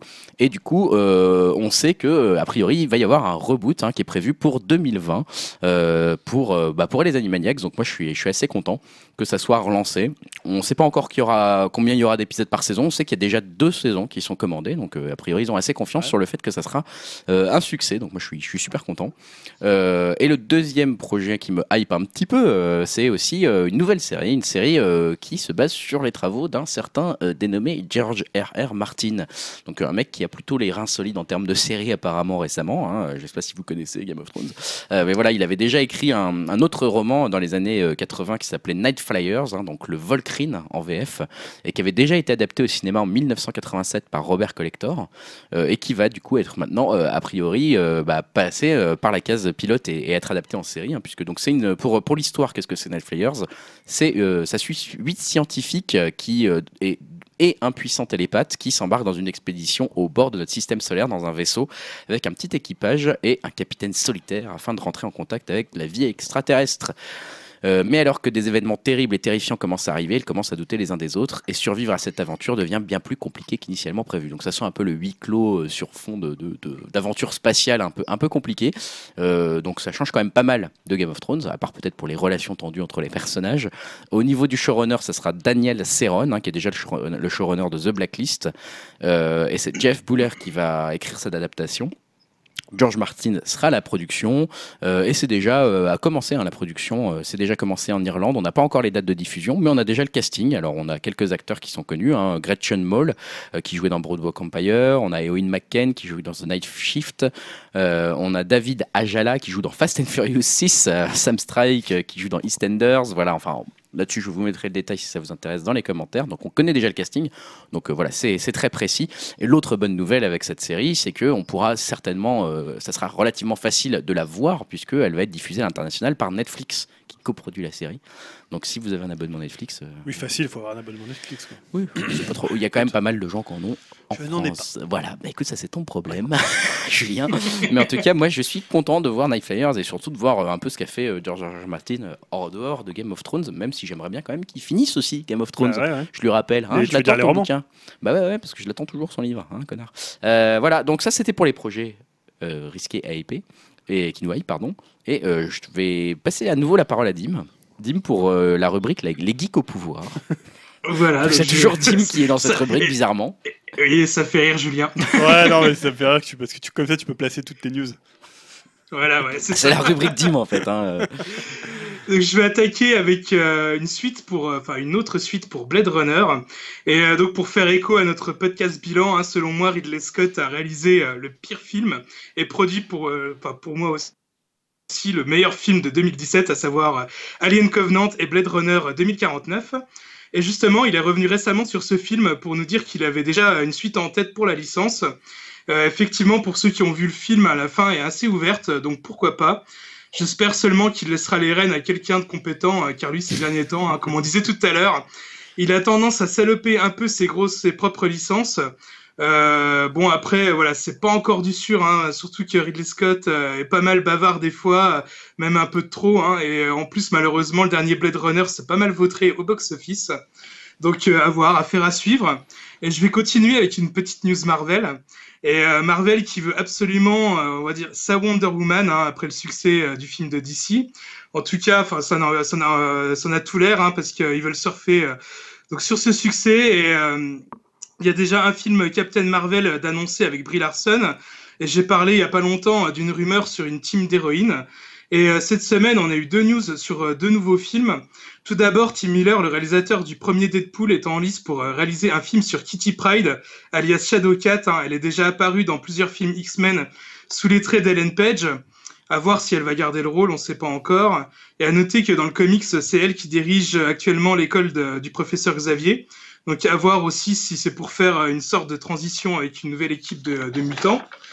Et euh, la deuxième news, c'est euh, qu'un film Black Widow est en chantier. Donc ça fait des années que Scarlett Johansson fait le forcing pour avoir son propre film hein, solo. Et là, ça sera peut-être le cas euh, car un scénariste euh, a été engagé pour écrire son aventure. Donc euh, voilà, en espérant que ces deux films seront mieux que Wonder Woman, hein, parce que bon, c'était quand même pas génial. Oh. Nous surtout la fin. Je suis méchant. La fin, la fin de Wonder Woman n'est pas terrible. Oui, c'est ça. Il y a, y quand même, y a quand même des bons moments. Tu nous en avais dit du bien pourtant. Pas plus que ça, mais bon. Ok. On avait surtout dit du bien de Gal Gadot en fait. C'est hein, ça. pour voilà, c'est surtout ça. Euh, du coup, au niveau des. On a une autre rubrique qui revient parfois. On est content de l'avoir cette fois-ci. Ça faisait quelques temps qu'on Ouais, c'est pas vrai. eu, il me semble. C'est. Euh, C'est le clash des phrases, Julien. Ouais. Tu t'en es rechargé. Voilà, À donc, nouveau. euh, deux phrases qui ont fait l'actualité ces dernières semaines. Il n'y a pas de thématique particulière, euh, si ce n'est que ce sont des femmes qui les ont prononcées. Voilà, je vous donne un petit indice. D'accord. Euh, je vais vous dire la première qui est un petit peu longue, donc euh, Euh, on se rend au cinéma comme on va dans un parc d'attractions. Les studios euh, faisant de mauvais films pour plaire aux masses et aux actionnaires, c'est comme la, frac- la fracturation hydraulique. Vous avez un retour important et immédiat, euh, mais vous détruisez la Terre. La facturation hydraulique, pardon. Cela ruine les habitudes de visionnage de la population américaine, puis à terme celle du reste du monde. Je ne veux pas faire des films à 200 millions de dollars qui parlent de super-héros. C'est une femme, t'as dit C'est Jodie Foster euh, à propos ouais, des films de super-héros. Ouais, ouais, Mm. tout à fait. Donc euh, Jodie Foster au micro du Télégraphe, ajoutant quand même qu'elle pourrait mettre en scène un jour un film de super-héros euh, si le personnage principal avait une psychologie vraiment complexe.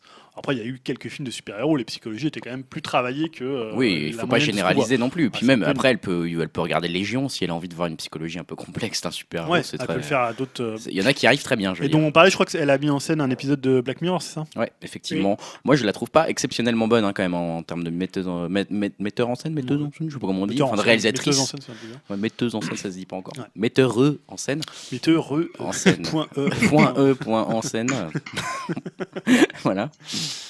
Donc, ok, merci Jody. Ça, c'est la première.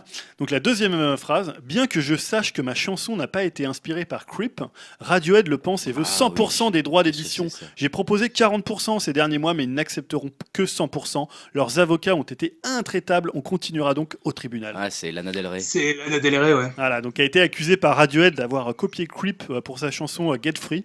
Et voilà, comme disait Feu Gérard de Suresnes, ça se termine au tribunal. Hein, les, les- les fans de Gérard comprendront. Et, euh, Euh, je sais pas si vous avez d'ailleurs entendu la chanson. euh, Non, alors est-ce que tu Non, vas nous la faire tout. écouter dans, son petit, euh, dans ton Tout petit micro? Voilà, je vais Donc, faire Petite ça. pause technique. Je mets à fond. Finally,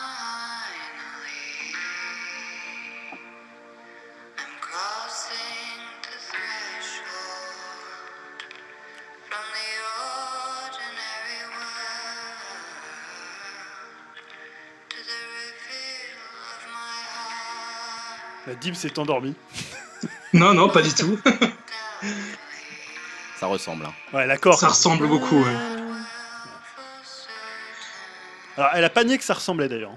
Non, C'est non. vrai qu'elle avait proposé Mais 40%. est-ce que, je, est-ce que je vais peut-être dire une connerie, mais Radiohead, euh, ils ont déjà pas copié la Si, si, chanson ouais. là sur un autre. euh, Tout à fait. Exactement, vous vous ouais. souvenez peut-être pour ceux qui écoutent euh, souvent Upcast, on avait fait un blind test des- que j'avais appelé le blind test des faussaires. Ouais, et, euh, qui était particulièrement compliqué Qui à, était un peu- à monter et à animer, hein, je te Non, le rappelle. ça- ça- Donc tu vas pas recommencer, Julien, je te vois feuilleter sur ton téléphone. Oui, voilà, là. j'ai retrouvé. Non, non, non, non, non. Donc, Creep, c'est pas besoin de vous mettre, tout le monde connaît Creep. Et en fait, Creep, c'était. Et d'ailleurs, ils ont maintenant la chanson Creep est, euh, co-signée donc avec euh, le créateur de la version qu'ils avaient plus ou moins copiée, mais on sait pas si c'est euh, si c'est si c'est voulu. C'était The Hollies, et donc la chanson c'était ça.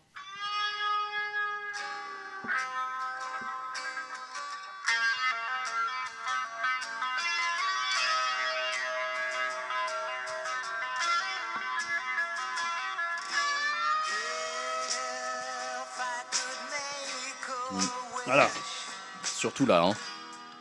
Ouais. Donc, oh, je me dis, tu vois, Lana Del Rey et euh, Radiohead devraient directement filer toute la thune aux Hollies. Hein, ça ira un peu ça. plus vite que de se faire des procès entre eux pour savoir euh, Écoutez, qui l'a mieux pompé que on a l'autre. trouvé une euh. solution. Bon, voilà, moi j'ai trouvé que c'était pas très classe de la part de Radiohead. Non, mais apparemment, ils ont des petits problèmes financiers en ce moment. Ah ouais? On comprend. Moi, J'en sais rien. Je me dis, c'est juste euh, mesquin, quoi. Enfin bon, bref. Bah, Ça me rappelle, tu sais, un peu la- la- l'acharnement qu'avait parfois Metallica sur certains fans à l'époque de Napster. Tu vois, les mecs un peu, bon, tu pourrais laisser couler. euh, Non, mais il y a un peu de ça, et puis il y a un côté, effectivement. En plus, c'est bizarre de leur côté parce qu'ils l'ont. Enfin. Ils ont, ils, ont accepté, ils ont arrêté de la jouer pendant super Ouais, longtemps en concert. Ils, jouer, ils euh. voulaient plus la, ils Ouais. voulaient plus la reconnaître quelque part à un moment cette chanson Creep quoi. Et maintenant ils sont là, ah bah tiens finalement euh, il y a quelqu'un qui en a fait une qui ressemble un peu, donc Ouais. on va aller prendre l'argent quoi. Un peu étrange. Donc, pour revenir sur le clash des phrases, les deux phrases, hein, voilà, c'est laquelle vous préférez Ouais, je suis- moi je suis Team Lana Del Rey plutôt quand même. Team Lana Del Rey. Ouais. Comme ça. Ouais, pareil. Moi, vu que j'aime bien les super-héros, euh, c'est pareil. Non, ce qui est marrant, c'est qu'elles disent voilà, je leur ai proposé 40% pour. un Il y a un côté cash, je trouve. Enfin, Ouais, c'est voilà, marrant qu'elles disent un peu les, les enterrer le quoi. truc et ils sont là, bon, ils sont intraitables, donc voilà, ça va être le tribunal, ils veulent 100%. Allez hop, voilà. Bah écoute, non mais c'est marrant. Écoute, euh, on, on y reviendra. On Voilà. saura peut-être, euh, on saura peut-être si, si ils vont les avoir ou pas les 100%. Voilà. En plus, moi, je propose de plutôt sauver les disques de Lana Del Rey que ceux de Radiohead. hein, mais c'est ma- Ah, il y a quand même C'est des ma- bons trucs. C'est c'est ma, ma croisade anti-Radiohead. hein. Ah, je sais pas. Moi, il y a des bons trucs dans Radiohead quand même. hein. Moi, tu me, tu me feras pas abandonner Kid A si facilement. Non, Kid A, c'est un très bon Très, disque. très honnêtement, ça, ça reste un, un disque monstrueux. Donc euh, voilà. Euh, passons aussi ensuite à la, suite des rubriques habituelles. Euh, on l'a vous on l'a on vous l'avait dit. Je n'y arrive plus. On vous l'avait dit. podcast assez court.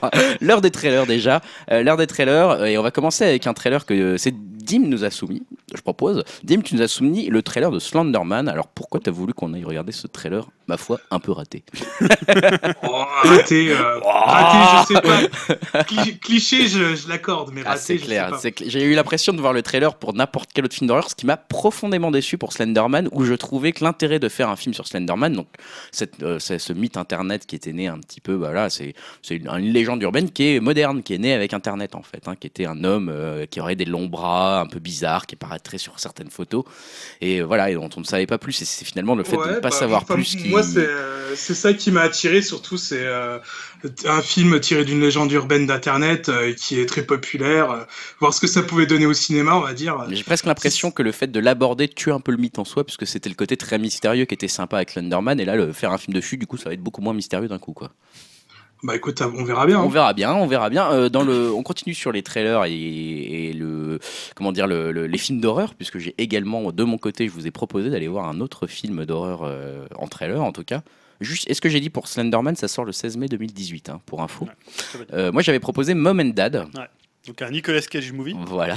Donc c'est quoi le l'horreur C'est quoi C'était Un film principalement. avec Nicolas Cage, c'est déjà. euh, Voilà, déjà savoir quel, euh, quel, euh, quel choix capillaire il aura fait. C'était principalement pour ça que je l'ai choisi. hein. Il y avait Nicolas Cage, je choisis direct. Non, j'ai trouvé ça très drôle. Ça vous a, ça vous a plu ouais Alors, en fait, je Ouais. sais pas de, de- sur quel pied va danser le film, si ça va être un truc un peu plus drôle ou en même temps un truc un peu euh, flippant.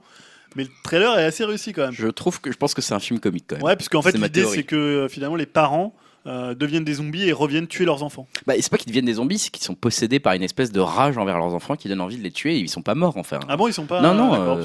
Non, non, je crois pas, ils sont vivants et Ah ouais. ils ont juste envie de tuer leurs enfants du jour au lendemain quoi. D'accord, c'est une sorte de, mais de- façon, métaphore euh, d'état de parents. euh. Mais sans euh, façon ultra violente quoi, ils Ah sont prêts à courir derrière Oui, dans, la, dans la rue avec un couteau quoi. Oui, il y a un côté un peu Shining euh, quand Voilà. ils sont. euh, Mais c'est vrai que bon déjà ça fait toujours plaisir de voir Nicolas Cage qui en fait trop parce qu'il sait pas faire autrement.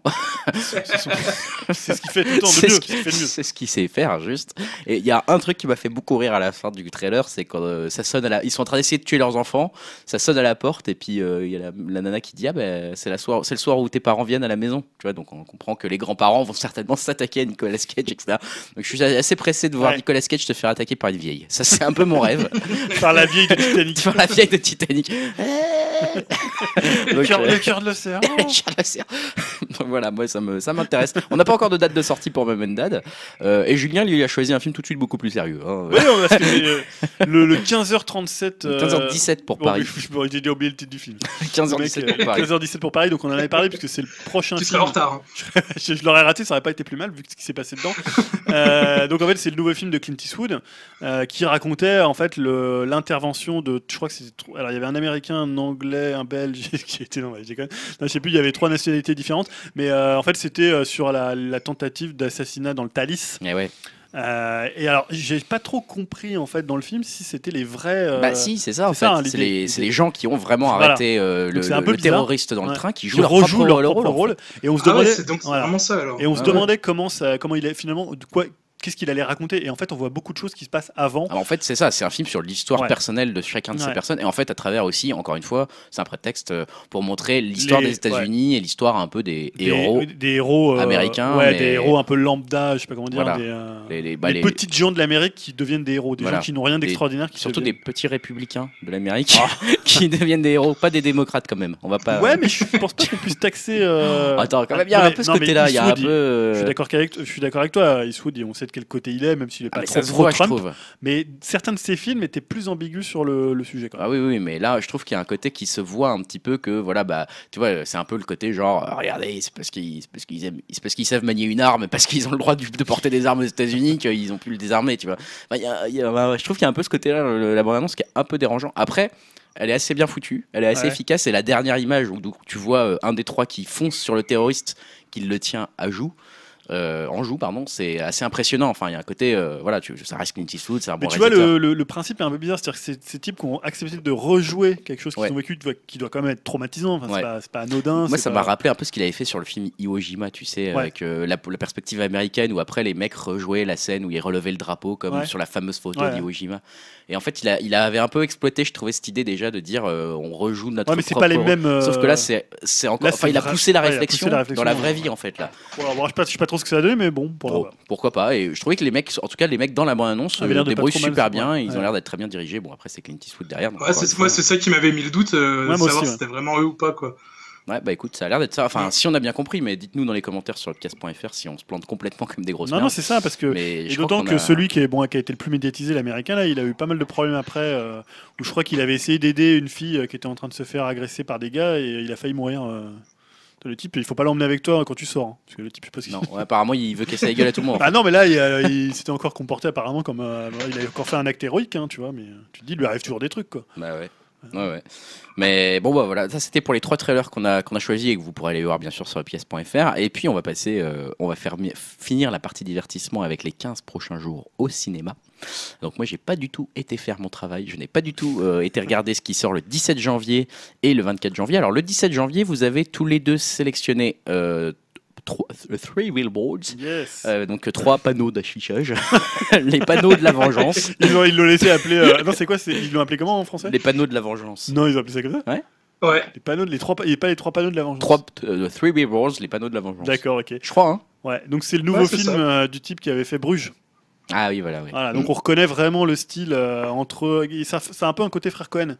Euh, C'est ce côté où un peu à froid, mais avec quand même un- une personnalité vraiment bien à lui. Mm, mm. Et euh, donc il y a Frances McDormand, euh, McDormand là, qui a l'air euh, assez excellente dans le rôle. Il y a un très très bon euh, casting, euh, notamment avec euh, Peter Dinklage. euh, Il y a qui d'autre dedans? Il y a. euh, euh, je sais pas si Dim, tu te souviens. en même temps, je sais pas si tu avais la, bande- la bande- la bande-annonce. Il y a Woody Harrelson. Ouais, Woody Harrelson qui. Ouais, ouais, exact. exact. Euh, Woody Harrelson qui a l'air très très bon aussi dedans. Et non, ça a l'air vraiment très très bien, très très drôle, en même temps très, euh, très direct, très rentre dedans. Donc, euh, non, moi j'ai bien envie de le voir. J'avais beaucoup aimé Bruges. Bah ouais. Ouais, pareil. Bonne, bonne sélection, c'est vrai que ça, ça donne envie de le voir, un petit film un peu original en fait, qui Ouais. sort un peu des, des sentiers battus là, là, dès le 17 janvier. Euh, Dimitri, t'as également toi sélectionné euh, Last Flag Flying. Qu'est-ce que c'est? Euh, c'est un- une comédie avec euh, Brian Cranston, euh, Laurence Fishburne et Steve Carell. Euh, je sais pas trop ce que ça donne, je sais même pas trop de quoi ça parle, mais vu le casting, ça me fait envie quoi. Enfin, c'est vraiment un film que j'ai envie de voir pour les acteurs, parce que c'est trois bons acteurs. Donc, euh, Il faut le dire pour Dim, cette, euh, cette rubrique, c'est c'est- c'est un peu le C'est problème. C'est toujours compliqué. il veut pas regarder les bandes annonces pour pas se spoiler les films. Mais... C'est toujours compliqué, c'est- Ah, rubrique. moi, moi, j'y vais à l'instinct, tu vois. Non, mais t'as raison, t'as En raison. fait, pour info, on en avait déjà parlé hein, de ce film dans le podcast euh, il y a quelques temps, puisque pour mémoire, c'est un film de Richard Linklater, hein, donc Mhm, celui qui avait ouais. fait Boyhood. Ouais. Donc, bon, on va dire euh, quand même un réalisateur euh, qui fait pas des mauvais films Ouais, quand même globalement. Donc c'est vrai que je pense que ça peut valoir le coup et on en avait parlé aussi parce que c'est adapté du roman euh, d'un roman donc qui s'appelle Last Flag Flying euh, de Daryl Poniscan et, euh, et voilà on en avait parlé à l'époque parce que justement c'est un projet de long terme comme d'habitude avec Richard Linklater. Donc ça sort enfin le 17 Euh, et dans la sélection Dim t'avais aussi mis euh, 24 heures limite. Alors je vois même pas non plus Ah que ouais, ben, là c'est le petit plaisir coupable, ça a l'air d'être un gros nanar avec Ethan Hawke qui interprète un, un agent secret qui meurt pendant une mission et euh, en fait il y a une expérience euh, médicale qui le ramène à la vie pendant 24 heures pour qu'il puisse terminer sa mission. Oh, Et euh, le- pitch m'a fait marrer, me fait un peu penser aussi à Dragon Ball Z quand ils reviennent sur Terre pendant 24 heures. Donc voilà, je sais pas, à mon avis ça va être une grosse merde, mais le- le- on va dire l'histoire de base me fait marrer, donc j'ai envie de le voir. Et je pense qu'un jour, il faudra se repencher sur la carrière de Ethan. J'adore ce mec. Mais alors, je je trouve que c'est quand même un acteur qui a un peu passé à côté de sa carrière. Non, euh, mais il est génial, justement. Il a choisi de faire une carrière complètement étranges avec des films mais complètement fucked up, parfois Ouais, nuls parce à que des chier. fois, il, Ouais, des bah fois ouais. il en fait quand même des bons. Hein, Ah non, mais il y en a des hein. super dedans. Il y a des films. Il, il a fait un film qui se passe dans le temps, d'un- d'une histoire de voyage de temps. Time's Up là non, c'est Euh, Time's non. Non, euh, Transcendance, Transcend- un truc ouais, un truc, ouais. transcendance, Ah je sais plus quoi. Putain, bah, je l'ai en DVD. Vraiment bien. Mais c'est un des pires films de, de- enfin un pire film dans le sens euh, justement un des films les plus compliqués et fucked up sur le voyage dans le temps qui a jamais Ah oui, été il fait mal à la tête. Ah mais il est affreux, il est enfin il est pas impossible à comprendre mais il est euh, ils vont jusqu'au bout du truc quoi, ils vont jusqu'au bout du bout du bout de l'idée et hallucinant, avait une quoi. bonne cote à l'essai, il était dans Gataka. Ouais, ouais, c'est ça, bah, Ouais. c'est un peu l'explosion de sa carrière Ouais. Agatha Puis après effectivement, il a choisi de faire des films un peu différents. Voilà. Bon. Euh, et toi, du coup, Ju- Julien, t'en as choisi un dernier pour le 17 janvier, c'est Ah bon In the Fade. Ah oui, le, donc le nouveau euh, Fatih Akin, hein, donc le réalisateur allemand d'origine, je crois, turque. Donc c'est le film avec Diane Kruger. Ouais. Euh, Fatih Akin qui avait fait Elzon, hein, voilà, qui est un réalisateur quand même assez, assez rentre dedans. Donc là, je crois qu'elle a eu le prix euh, d'interprétation Ouais, féminine c'est à ça, Cannes. tout à fait. Euh, voilà, donc euh, la bande-annonce tient vraiment sur elle. Hein, celle- la bande-annonce dure une minute et Ouais, tout le film, je pense, tient sur tu elle, vois hein. que du Diane Kruger, Diane Kruger. Voilà, bon, c'est surtout parce que c'est Fatih Akin, hein, plus que Diane Kruger, donc je suis pas Ouais. Particulièrement fan, mais why not? C'est vrai qu'on en avait entendu parler, autant voir ce que ça donne maintenant. Euh, et puis ensuite, on passe au 24 janvier. Et votre sélection, là, il y a un film en commun, d'ailleurs, du Julien Tandac, hein, c'est Ouais. Pentagon Papers. Oui, donc le nouveau Spielberg. Bah ouais.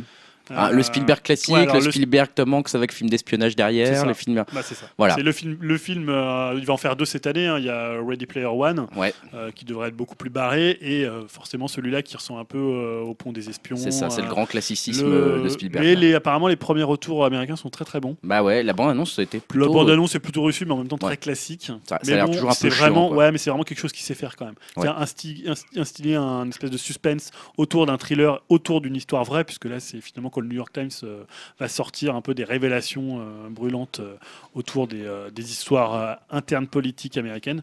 Voilà, donc il sait vraiment très très bien faire ça en termes de reconstitution, de rythme. Voilà, c'est, je pense qu'il il est Ouais, assez. bah, Ouais, dis-moi. dis.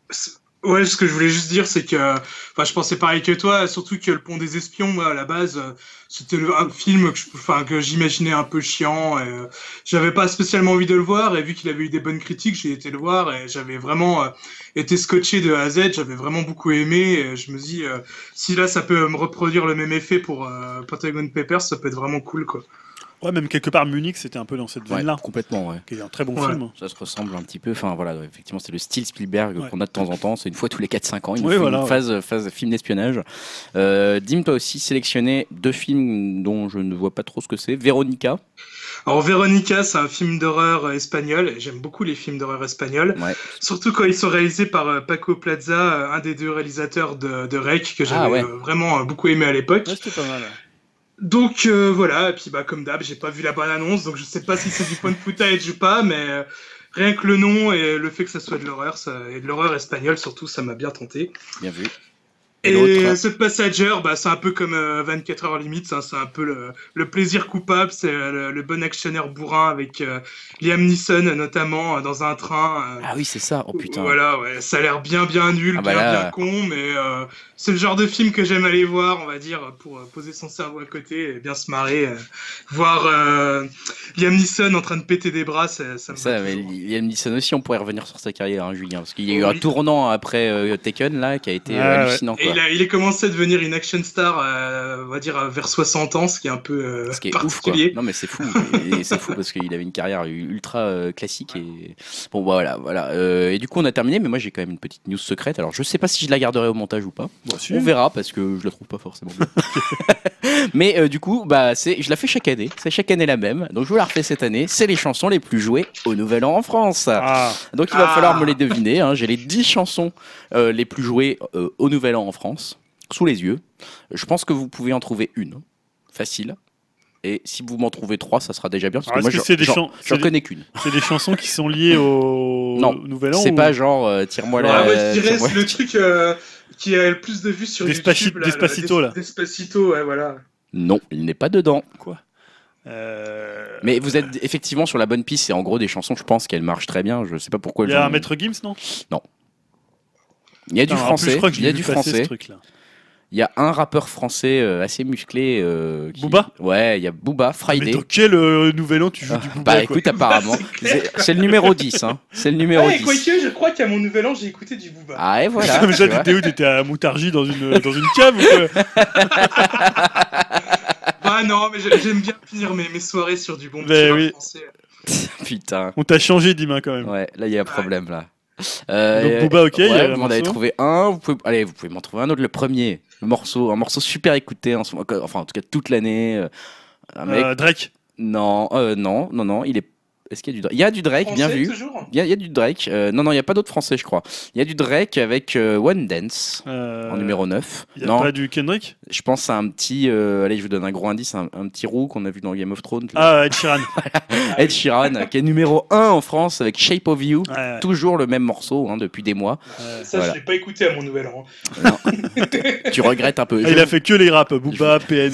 euh, Je vais vous citer le reste. Alors ça se trouve il y a des trucs français donc je m'excuse hein, si je si je les connaissais pas parce que voilà. Le 2 c'est Kalash Moon.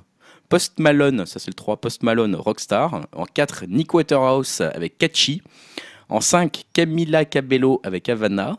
En 6 Niska avec Réseau. Ah si ça a l'air français Si, ça. ouais, Niska, Voilà. ouais, Moi, c'est je un- connais pas. Un rappeur français. Bah ouais, je connaissais pas. Euh, Calvin Harris avec Fields. Daj- Dadju avec Rennes, ça doit être français aussi ça. Et euh, donc Drake, One Dance et Booba Friday. Et j'ai aussi le top, le top dans le monde, Ah. niveau monde. Donc c'est là où on voit que, à mon avis, Ed Sheeran a des petits problèmes financiers. Parce que il, est, premier en France, mais alors euh, dans le monde, il est premier sur plus. Enfin, il a plusieurs morceaux en même temps.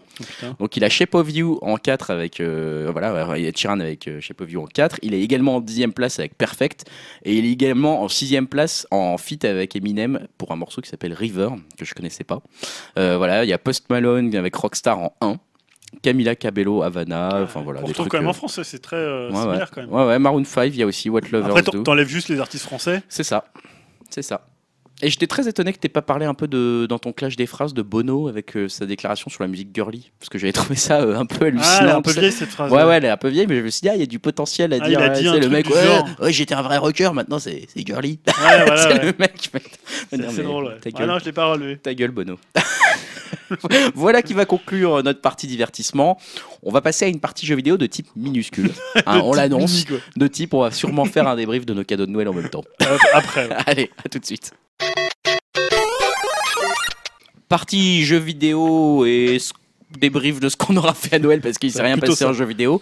Euh, on va quand même parler un petit peu de jeux vidéo pour commencer, notamment Julien avec la, la rubrique presque maintenant que tout le monde nous envie, j'ai envie de dire. Les Qui- trois gros. Les trois gros, qui a peut-être le meilleur nom de rubrique du monde. Ouais, les trois gros. Euh, donc, euh, donc Sony, Microsoft, Nintendo. Voilà, donc là j'ai appelé ça euh, Free at Last en anglais, donc libre enfin. Ouais. C'est un petit truc sur la liberté. Donc pas la liberté en 2000. Ah, On va arrêter le. Oh non, on va arrêter, on va arrêter l'enregistrement. Attends. Non, c'est moi qui Ah, l'éteins. c'est toi, d'accord. Voilà, j'avais juste éteint mon micro. Donc c'est voilà. Je vais reprendre, hein, c'est un peu Free at last, toujours. T'es libéré du micro. Donc euh, la liberté en 2017 pour moi, ça a été surtout Breath of the Wild. hein. Et en fait, euh, on a eu les propos de Eiji Aonuma, qui est le producteur de la série, qui a parlé en fait du futur de la franchise. Et pour le coup, ça sera libre ou ça ne sera pas, puisqu'il a en effet déclaré à IGN, euh, je cite, l'incroyable liberté que le jeu vous offre et la façon dont cette liberté a été reçue. Pour moi, cela veut dire que ce niveau de liberté est quelque chose qui doit être maintenu dans les prochains jeux Zelda à compter de maintenant. J'ai réalisé à quel point c'était important. Donc voilà, on peut dire qu'on va pas revenir à une formule euh, à l'ancienne des Zelda euh, avec bah, des, zones très, très cloisonnées. On va vraiment être dans un open world. Voilà, je sais pas si c'est c'est quelque Je chose. trouve que c'est une bonne nouvelle. Je, je me verrais mal revenir en arrière en fait, parce que c'était tellement agréable cette sensation. Ça va être compliqué. Elle est quand même indescriptible quoi. Et revenir en arrière. euh, Peut-être sur plus une- pour, pour des Zelda peut-être en 2D si Oui, ça pourquoi pas, non mais bien sûr, Mais mais, encore, ça en serait- 3D, euh, ouais, ça, ça serait compliqué. Donc, autre envol vers la liberté, c'est le départ de Sean Escaig, hein, qui a quitté Naughty Dog. Alors, pourquoi je vous parle de Sean Escaig, hein, et qui n'est pas forcément le type le plus connu dans l'industrie du jeu vidéo? C'est tout simplement parce que ce monsieur, c'était le directeur créatif de Uncharted Lost Legacy, qui était le standalone spin-off qui était sorti cet été, qui mettait en scène Chloé et Nadine, donc les deux personnages féminins, et dont je vous avais parlé. Perso, c'était plutôt un épisode que j'avais bien aimé, et surtout, j'avais bien aimé ce qu'il en avait fait, euh, Sean Escaig, avec euh, notamment le réalisateur du jeu qui était Kurt Margenot. C'était un épisode un peu plus ramassé, euh, retour un peu à l'esprit d'Uncharted 2, à l'esprit de Amy Henning, avec le, le côté aventure euh, sans la couche de pathos que mène Neil Druckmann, qui est euh, vraiment la figure euh, du studio Naughty Dog. Et il y avait une unité de temps, une unité de lieu, donc je trouve ça un peu dommage voilà, que, que ça soit lui qui s'en aille. Alors après, il a peut-être il a d'autres projets, apparemment, Voilà, je crois hein. qu'il va aller chez Crystal Dynamics. Ah. Mais je trouvais qu'il avait trouvé un ton qui était un petit peu différent du Uncharted 4 qui m'avait moins plu. Et voilà, je trouvais que ça aurait été bien qu'il ait peut-être soit un autre jeu à lui, Mm, soit pas euh, qu'il continuait euh, comme ça l'idée de faire des spin-offs euh, autour de la série Uncharted. Donc Bah, voilà, écoute, il a choisi de sirènes de la concurrence. Ouais, voilà. Il y a beaucoup de départs chez Naughty Ouais. Dog, mais après c'est la vie aussi de Bah tous les oui, studios. oui, On en parle peut-être plus parce que c'est un, un studio qui est Les gens qui ont peur, ils se disent ça veut, ça veut dire quelque chose. Non, Ça veut dire que ça va pas, que Last of Us forcément. 2 va être nul. Que, Pas voilà. forcément. Ça veut rien dire, il y a toujours des, des bons talents, mais après Et les ouais. gens, bah, je sais pas, au bout de 10 ans, 15 ans, peut-être envie de faire autre chose. Bah, la liberté, c'est aussi la mort, il faut bien le dire. Et c'est le choix qu'a fait Microsoft pour Kinect. hein. Souvenez-vous, comme dirait euh, Michel Drucker, Kinect, c'était la caméra à reconnaissance gestuelle hein, qu'on nous vendait comme euh, complètement indissociable de l'expérience de la Xbox One pour l'enlever quelques mois plus tard. c'est ça. C'était plutôt drôle. Et en fait, euh, Microsoft a en effet décidé de ne plus produire les adaptateurs officiels qui permettent de faire fonctionner Kinect sur la Xbox One S et sur la Xbox One X et qui en fait n'ont pas de port natif Kinect. Vous pouvez toujours, si vous avez un Kinect, il peut toujours fonctionner sur votre Xbox One ou alors il faut que vous trouviez un adaptateur pour le coup qui est euh, disponible euh, à un prix complètement hallucinant puisque maintenant les prix ont augmenté vu qu'ils vont arrêter de les produire. Donc un porte-parole de Microsoft a déclaré la mort dans l'âme tel un Jean-Claude Camus qui annule un concert de Johnny. Après un examen approfondi, nous avons décidé de stopper la fabrication de l'adaptateur Xbox Kinect pour nous concentrer sur le lancement de nouveaux accessoires plus attendus sur Xbox One et Windows 10. Autrement dit, Kinect, on en a plus rien à On n'a rien à branler. On a des trucs qui être bien plus sympas, ça se vend plus. Tout le On monde nous l'a fout. renvoyé dans la gueule, donc on le fait plus. Donc les adaptateurs, bah tant pis. Maintenant, si vous voulez jouer à- aux quelques jeux Kinect qui étaient sortis sur euh, Xbox One, il y en a très très peu. hein. Je sais pas si on rate grand chose, très honnêtement. Bah, sur le premier, il y avait quelques trucs sympas, mais euh, On est libéré de Kinect, nous, tu vois Voilà, aussi. C'est nous les derniers, les plus libres finalement. Voilà ce qui va conclure la partie Jeux vidéo. On- Ah, une partie, voilà. Alors je sais pas, moi que Dim. Dans sa euh, grande profondeur. Bah, en fait, on va enchaîner un peu, je Ouais, pense. alors parce je sais pas ce que je sais pas si Dim voulait partir du Nintendo Direct. Je l'ai vu tout à l'heure. Ah, Tout à l'heure, c'est vrai qu'on s'est échangé quelques messages. Dim a commencé à dire il y a un Nintendo Direct, est-ce qu'on en parle? Bon, en même temps, ça a Ah, duré Ah non, 15 j'ai non, j'ai pas dit est-ce qu'on en parle, j'ai fait oula, euh, vous allez en parler. Ah, bah, C'est vous, vois. allez, c'est vous les NSEC. Bah, pas vraiment, parce qu'en fait, ça a duré Pas 15 moi. minutes et finalement, c'était que des portages. Ouais, Parmi deux, trois trucs. Donc, c'est pour les Ouais. gens qui n'ont pas eu de Wii U. Eux, quelques trucs pour des gens qui veulent jouer en portable à Dark Souls. Voilà, il n'y avait pas des trucs euh, hallucinants. Non. Euh, ouais, voilà, C'est vraiment le de- Nintendo Direct classique. Alors, ils appelaient ça Nintendo Direct Mini. Ouais, bah, c'est celui dont t'as rien à foutre, quoi. C'est genre la Ouais, il y a chaîne- le seul chaîne- truc que je, je retiendrai, bah, c'est pour ceux qui n'ont pas fait donc, de Donkey Kong euh, Country Top- Oui. Tropical Freeze, qui est un très très très bon jeu que vous pourrez faire sur, euh, sur Switch, et aussi pour euh, le Mario Tennis Ah, avec un mode aventure. Voilà, enfin, enfin un peu de Mario Tennis. Pour le reste, il y avait quelques jeux indés qui ont l'air plutôt cool, mais sinon, il n'y avait rien Ouais, c'est d'exceptionnel. pas de la grosse annonce hein, quand même. Mais c'est va vrai attendre un petit peu pour on- voir les gros jeux Switch de cette année. on l'a dit, comme on a un peu de temps et que c'est un épisode un peu spécial parce qu'il s'est pas passé grand chose, on va parler un petit peu de nos activités culturelles diverses et variées euh, à Noël et pendant la période des fêtes. Et notamment, on enchaîne un petit peu bah, justement avec Dim parce que Dim, euh, c'est entre les jeux vidéo et, euh, justement bah, la période de Noël. Toi, t'as pas mal joué euh, à un jeu vidéo justement pendant ces fêtes. Ouais, alors j'ai joué à South Park, l'Annale du Destin. Et j'avais beaucoup aimé le premier hein, qui parodiait tout ce qui était euh, Heroic Fantasy. Et donc j'étais bien hypé par le deuxième qui traite de l'univers des super-héros et de ses franchises. Donc c'est un RPG dont la map est la ville de South Park et ça reprend plus ou moins les mécaniques du premier avec un système de combat un peu différent mais ça reste quand même du tour par tour. Mais on peut euh, déplacer les persos sur la zone de combat. Euh, perso, moi j'ai trouvé que c'était un peu moins bien fait que le premier où je trouvais euh, les combats plus simples à gérer. Je trouve également que l'histoire, bah, elle est beaucoup moins marquante que dans le premier. Il y a moins de moments cultes. Il faut dire que le premier avait tapé euh, très très très fort euh, avec euh, un combat notamment contre Al Gore, des zombies nazis, le fœtus avorté d'une Kardashian en boss. Enfin voilà, plein de choses vraiment cool. Euh, là dans celui-là, on se marre assez souvent, mais rien de marquant non plus. C'est fun. De voir que Cartman est un super-héros, euh, non pas pour la justice, mais pour espérer euh, créer une franchise à la Marvel avec tout un plan euh, où il expose les différents films, séries et spin-offs de ses aventures.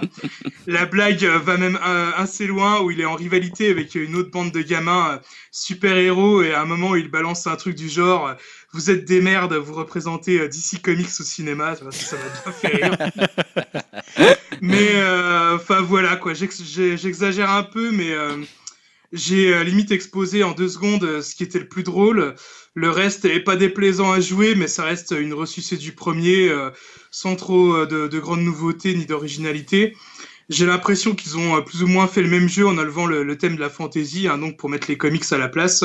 je vous conseillerais plutôt de jouer au premier, qui est d'ailleurs offert avec celui-là. J'espère que s'il y a un troisième, Ubiso- Ubisoft pourra un peu se renouveler parce que bon, là, c'était pas super original. Bah, écoute, Et alors, est-ce qu'il y a les, au niveau doublage, c'est quoi C'est euh, les doublages. euh, Alors moi, j'ai joué en VO, mais euh, j'ai vu euh, quelques passages en, en VF et euh, ouais, ils avaient pas les vraies voix de la VF, donc Ah, c'est ça, c'est euh, des imitations, et c'est pas terrible. ouais, je vous, je vous conseille aussi de jouer en VO. ouais. Je vous emmerde et je retourne à ma maison. c'est comme ça que j'aurais pu le faire. Tu le fais pas mal, je trouve. Pas si mal, hein, j'aurais peut-être pu. Bah, c'est exactement ça, hein, la VF. Et toi, Julien, t'as joué à des jeux vidéo Alors, on parle toujours jeux vidéo Bah, on continue, on continue sur, la, sur la thématique avant que tu, tu nous dises ce que tu as fait d'autre, tiens, Noël. Ouais, euh, dans Ouais, ta- ouais, j'ai joué à pas mal de jeux vidéo. T'as fait, rattrapé un peu? bah, ça a enrichi un peu mon top 5 euh, jeux vidéo de Ah, l'année. hein, parce que on avait le droit qu'à un jeu vidéo. Oui, bon, euh, ça cette va, année, ça va. hein. Il y en a qui se plaignent déjà. Le euh, mois dernier, donc voilà. Donc j'ai joué à un excellent jeu qui s'appelle What Remains of Edith Finch. Donc c'est un jeu dont on parle assez souvent, qui est en ce moment à 10 euros sur le PSN jusqu'au 20 janvier. hein. Je fais un peu de promo pour acheter ce Bah jeu ouais, parce que c'est un excellent titre. bien. Alors en fait, c'est euh, le jeu de Giant Sparrow qui avait fait The Unfinished euh, Swan, hein, qui était sorti sur euh, PS4 également, qui n'était pas un jeu qui m'avait marqué. Donc là, c'est un jeu qui est assez court, hein, ça fait 3 heures environ. euh, tu, moi, je les ai fait d'une traite tellement j'étais dedans. Donc en fait, ça commence, pour résumer, alors je vais essayer de résumer sans trop spoiler, parce que c'est un peu le, le principe, c'est un jeu narratif. Donc si je raconte un peu l'histoire, déjà, ça va tout de suite être Ouais, intéressant. Ça bien. commence un peu par un walk, comme un walking simulator, c'est-à-dire vous incarnez donc Edith Finch, hein, qui est une jeune femme euh, qui revient dans la maison euh, de sa famille. Donc euh, voilà, déjà, je- je- j'en dis pas beaucoup, mais euh, voilà. Et l'idée, ça va être dans cette maison, elle va un peu en apprendre plus sur euh, tous les membres de la famille, donc tous les Finch. Mm. Et en fait, chaque histoire va être racontée d'une manière différente, à la fois en termes visuels, Mm. euh, et également au niveau du gameplay. C'est du gameplay qui change à chaque fois. C'est pas du tout un jeu narratif avec très peu de choses à faire. Il y a vraiment des phases de gameplay qui sont très très différentes d'une histoire à l'autre. Et c'est vraiment en termes de créativité. Je pense que c'est un des jeux qui est euh, les plus originaux que j'ai joué euh, cette année, ça c'est clair. Cool. Euh, parce que vraiment le traitement, le traitement visuel est à chaque fois différent. C'est-à-dire qu'ils arrivent vraiment à trouver. Je sais pas si tu l'as fait, Dim. Non, non, je l'ai pas fait. Il y a des trucs, voilà, des trucs qui virent parfois un peu à l'horreur, euh, à mon avis, qui te plairont dans des styles visuels assez différents. Il y a des choses, alors je pense à l'histoire de Barbara, pour ceux qui l'auront fait, ça leur parlera, et l'histoire de Lewis, mais il y en a plein d'autres en fait. Alors, toutes les histoires sont pas traitées euh, ni de la même façon, ni avec la même importance, mais elles sont quand même toutes d'une certaine manière marquantes. Et euh, voilà, moi j'avais fait d'autres, ce qu'on appelle des walking simulators, donc il y en a comme euh, The Vanishing of Ethan Carter, il y a notamment Gnome, mais souvent je m'étais un peu ennuyé, c'est des Mm. trucs un peu, un peu chiants. Un peu voilà. contemplatif quand Là, c'est hein. vraiment juste le début, et même le début, je sais pas, il y a une espèce de magie qui tient, euh, je sais pas, à la musique, à la façon dont c'est dont c'est mis en scène, et le même le temps d'arriver à la maison, c'est déjà fascinant parce que tu as déjà plein d'indices. Ils arrivent à t'intéresser avec très très peu d'éléments à ce qu'était toute cette famille de, de, de Finch, et ça remonte très très loin. C'est depuis les gens qui ont construit cette maison jusqu'au au plus récent, et ils ont toute une espèce de folie particulière, euh, voire voire plus. Des fois, le, le- le jeu tire un peu même vers le vers le fantastique. Et c'est un jeu qui est à la fois bouleversant et en même temps qui est extrêmement bien écrit. Je pense que c'est une des meilleures écritures en termes de narration euh, à laquelle j'ai joué depuis euh, hyper longtemps. Alors c'est un jeu qui a été très très bien accueilli aussi. Il a été joué quelques tops, il est cité très très souvent. Voilà, moi franchement. Comment ça s'appelle? Tu le retitres tu- le, le titre? alors What Remains of Edith Finch. Ok. Et euh, moi, ça m'a fait penser un peu. euh, J'écoutais beaucoup à ca- l'album euh, Carrie Lowell de, euh, de Sufjan Steven, donc qui raconte aussi l'histoire de sa famille. Mm. Ouais. Et je sais pas, c'était euh, si vous connaissez les deux, vous arriverez à tracer des ponts dans l'ambiance que. Oh que- bah, Non, c'est c'est Ça pas. va être joyeux. Non, mais dans le Sufjan Steven, il n'y a pas que des trucs tristes aussi. Il raconte aussi euh, plein de choses autour de, de sa famille. Et, Mm, voilà. mm. Et, euh, non, parce que c'est pas un jeu non plus qui est. euh, c'est vraiment un jeu qui, qui, qui a du sens dans, dans tous les euh, à tous ces niveaux. hein. Le, le gameplay est vraiment lié à la narration. Ce qui n'est pas toujours le cas dans les jeux ultra narratifs où souvent le gameplay c'est simplement ils se sont dit bah on a une super histoire mais en termes de gameplay on sait pas trop quoi faire alors il faut bien faire des trucs euh, Ouais, tu vois. ouais. un genre à la David Cage tu vois et Ouais. encore on a une- super histoire on l'a pas dans les David Cage mais disons que voilà on essaye de euh, lier tout ça euh, alors que là c'est hyper original voilà. vraiment c'est euh, c'est un de mes jeux de l'année Eh ben écoute. derrière le. Zelda j'aurais peut-être pas mis de- devant le Zelda mais Hmm. voilà et ça dure 3 heures donc vous pouvez le faire vraiment d'une traite Intéressant. euh, je sais pas si toi t'avais un Moi, de un jeux jeu. vidéo, non, je, je vais pas aller sur la thématique jeux vidéo, puisque moi je suis Moi, toujours je peux, bloqué euh, sur les peux, mêmes. Mais vas-y, dis-moi, je te- je t'entends. Ouais, je peux peut-être vous parler aussi d'un petit jeu que j'ai fait qui dure aussi 3 heures, qui s'appelle euh, Band, qui était euh, euh, offert avec le PS Plus il y a quelques mois. Et euh, donc pareil, hein, ça se fait en une, en une après-midi, hein, c'est très rapide. C'est euh, un jeu de plateforme où on va dire il y a aucun ennemi, où on fait que avancer, mais euh, le level design il est assez ouf quoi. Euh, euh, ça, dé, ça dévie pas mal la gravité, c'est euh, plutôt bien fait. Euh, je sais qu'on peut le faire avec le PSVR. Moi, j'ai pas le PSVR, mais euh, on m'a proposé, enfin dans le menu, ça propose de pouvoir le faire en 3D. Et vu que j'ai une télé 3D, je l'ai fait en 3D. Et C'est toi et ouais, c'est moi, c'est moi. Et c'était franchement, bah, pour une fois que j'utilise cette fonction, parce que j'utilise jamais, et c'était vraiment euh, super sympa, on va dire. euh, euh, L'histoire, c'est euh, une personne qui, on sent qu'il y a des traumatismes dans son enfance, et elle essaye de les raconter via un personnage imaginaire, et c'est euh, donc on suit euh, les aventures de ce personnage imaginaire qui, qui avance dans un monde hyper coloré et qui ramasse, on va dire, euh, euh, des petites parties de ses souvenirs d'enfance et euh, on va dire au fur et à mesure qu'on avance dans le jeu, on arrive un peu à ramasser les pièces du puzzle pour comprendre un peu ce qui lui est passé, ce qui lui est arrivé dans, dans la vie. Et euh, le jeu est vraiment euh, super sympa, ça dure ouais trois heures et je vous le conseille aussi vivement. Quoi. Eh ben, écoute, intéressant. Euh, ça me fait penser, là, tu, tu parles de jeux qu'on peut faire soit en VR, soit en 3D. Je crois que Julien, je sais qu'on en avait un peu parlé, enfin, t'en as un peu parlé sur Facebook, il me semble, ou dans notre groupe. Euh, toi aussi, t'as fait un jeu en VR. Ouais, euh, j'ai fait plusieurs jeux plusieurs en VR. jeux en Je me suis remis à la VR. En fait, Il y en a un qui t'a bien marqué, j'ai vu. Ouais, c'est super hot Ouais, ouais. VR, donc qui est actuellement en promo. hein, J'en parle parce qu'il y a beaucoup de promotions Ouais. actuellement sur le, le PS Store, et notamment pas mal de jeux en VR, ce qui n'était pas le cas au début. Et ouais, c'est un peu la claque parce que alors j'ai qualifié ça de simulateur de Keanu Reeves parfait, puisqu'en fait, euh, bah, c'est- typiquement. euh, alors, Super Hot, il est d'abord sorti sans la VR. Ouais. Euh, C'était un TPS qui Et mélangeait- déjà, il avait des très bons retours. Voilà, déjà, il y a de très bons retours. C'était un jeu. Moi, je me rappelle, j'y avais joué à, comme à la Paris Game Week avec Mm. Shin. Hmm, D'accord. Et c'était un jeu. En fait, c'est un jeu. Quand tu te déplaces, l'action se déplace. C'est ça, Si le temps, restes- le voilà, temps voilà. avance en même temps que toi. Le en même gros. temps avance en même temps que toi. Donc si tu recules, le temps recule Euh, non. Non, Non. c'est juste si, Si tu, avances. en le- fait, si tu fais du un mouvement, Mais si tu avances doucement, le temps avance plus doucement. plus doucement. Ouais, c'est ça, d'accord. Donc tu peux faire jouer la vitesse Voilà, de tu peux faire jouer la temps. vitesse. Et en fait, là, ils ont fait une version VR qui reprend ce principe-là, mais en fait avec des niveaux qui sont exclusivement pensés pour la VR. Génial. Donc en fait, techniquement, comment ça se passe Euh, on- C'est vraiment un simulateur dans le sens où tu arrives, tu es dans une espèce de salle où il y a plein d'ordinateurs, tu prends une vieille disquette, tu la mets et il te propose de prendre un casque et de le poser sur, euh, sur toi. Donc tu attrapes le casque. Donc en fait, tu as les deux PS Move. C'est très bien vu. Euh, oui, il existe aussi sur, euh, sur Oculus Rift, donc tu as les deux, les, les, je sais pas comment ils les appellent sur l'Oculus, les Oculus Touch. quoi, les ouais. Oculus Touch. Et en fait, tu as, tes deux mains, donc tu vois tes deux mains, tu vois tes deux mains à l'écran, donc avec le PS, tu peux les tourner et, tu toujours peux- bien pour l'immersion, voilà, ça, en toujours bien pour l'immersion parce que tu oublies complètement que tu as des Ouais. que t'as des, des manettes de, de- Oui. que, que tu as des contrôleurs pour penser que tu as ce que tu as dans la main, c'est-à-dire c'est soit une arme, ça peut être un flingue, ça peut être un couteau, ça peut être un cendrier que tu récupères, ça peut être une bouteille. Donc il y a vraiment cette illusion quand tu es dedans et en fait, le principe c'est voilà, une sorte de TPS de stratégie. Euh, c'est-à-dire qu'en fait, tu vas avoir plusieurs scénettes d'action au sein d'une même scène et tu vas rejouer cette scène-là. Donc en fait, il y a, quand tu vas bouger, donc si tu tournes la tête, ça bouge. Mm. Si tu tournes la tête, les ennemis vont bouger aussi. Et donc tu as des ennemis, au début tu vas être complètement immobile pour voir où sont les ennemis. Donc tu vas dire, je sais pas, il y en a un qui, qui est en train de- qui va descendre sûrement l'escalier. Et donc ensuite, tu vas te déplacer par exemple de, sur le, le- le bas de l'écran, il va y avoir, je sais pas, une arme.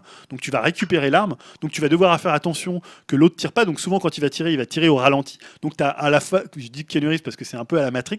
Donc tu as par exemple la balle qui va t'arriver. C'est très stylisé. faut penser que c'est un peu entre Matrix et, euh, et un peu Mirror's Edge. Mm. Donc ce côté un peu blanc et rouge avec comme des traînées, les balles font des traînées. Donc par exemple, des fois la balle t'arrive, donc tu vas bouger comme ça pour l'éviter En arrière, en arrière. Voilà, à la Tu vas récupérer par exemple une âme par terre et tu vas tirer en te mettant comme ça. Tu vas vraiment, enfin, tu as une immersion qui est juste Ça a dingue. l'air top.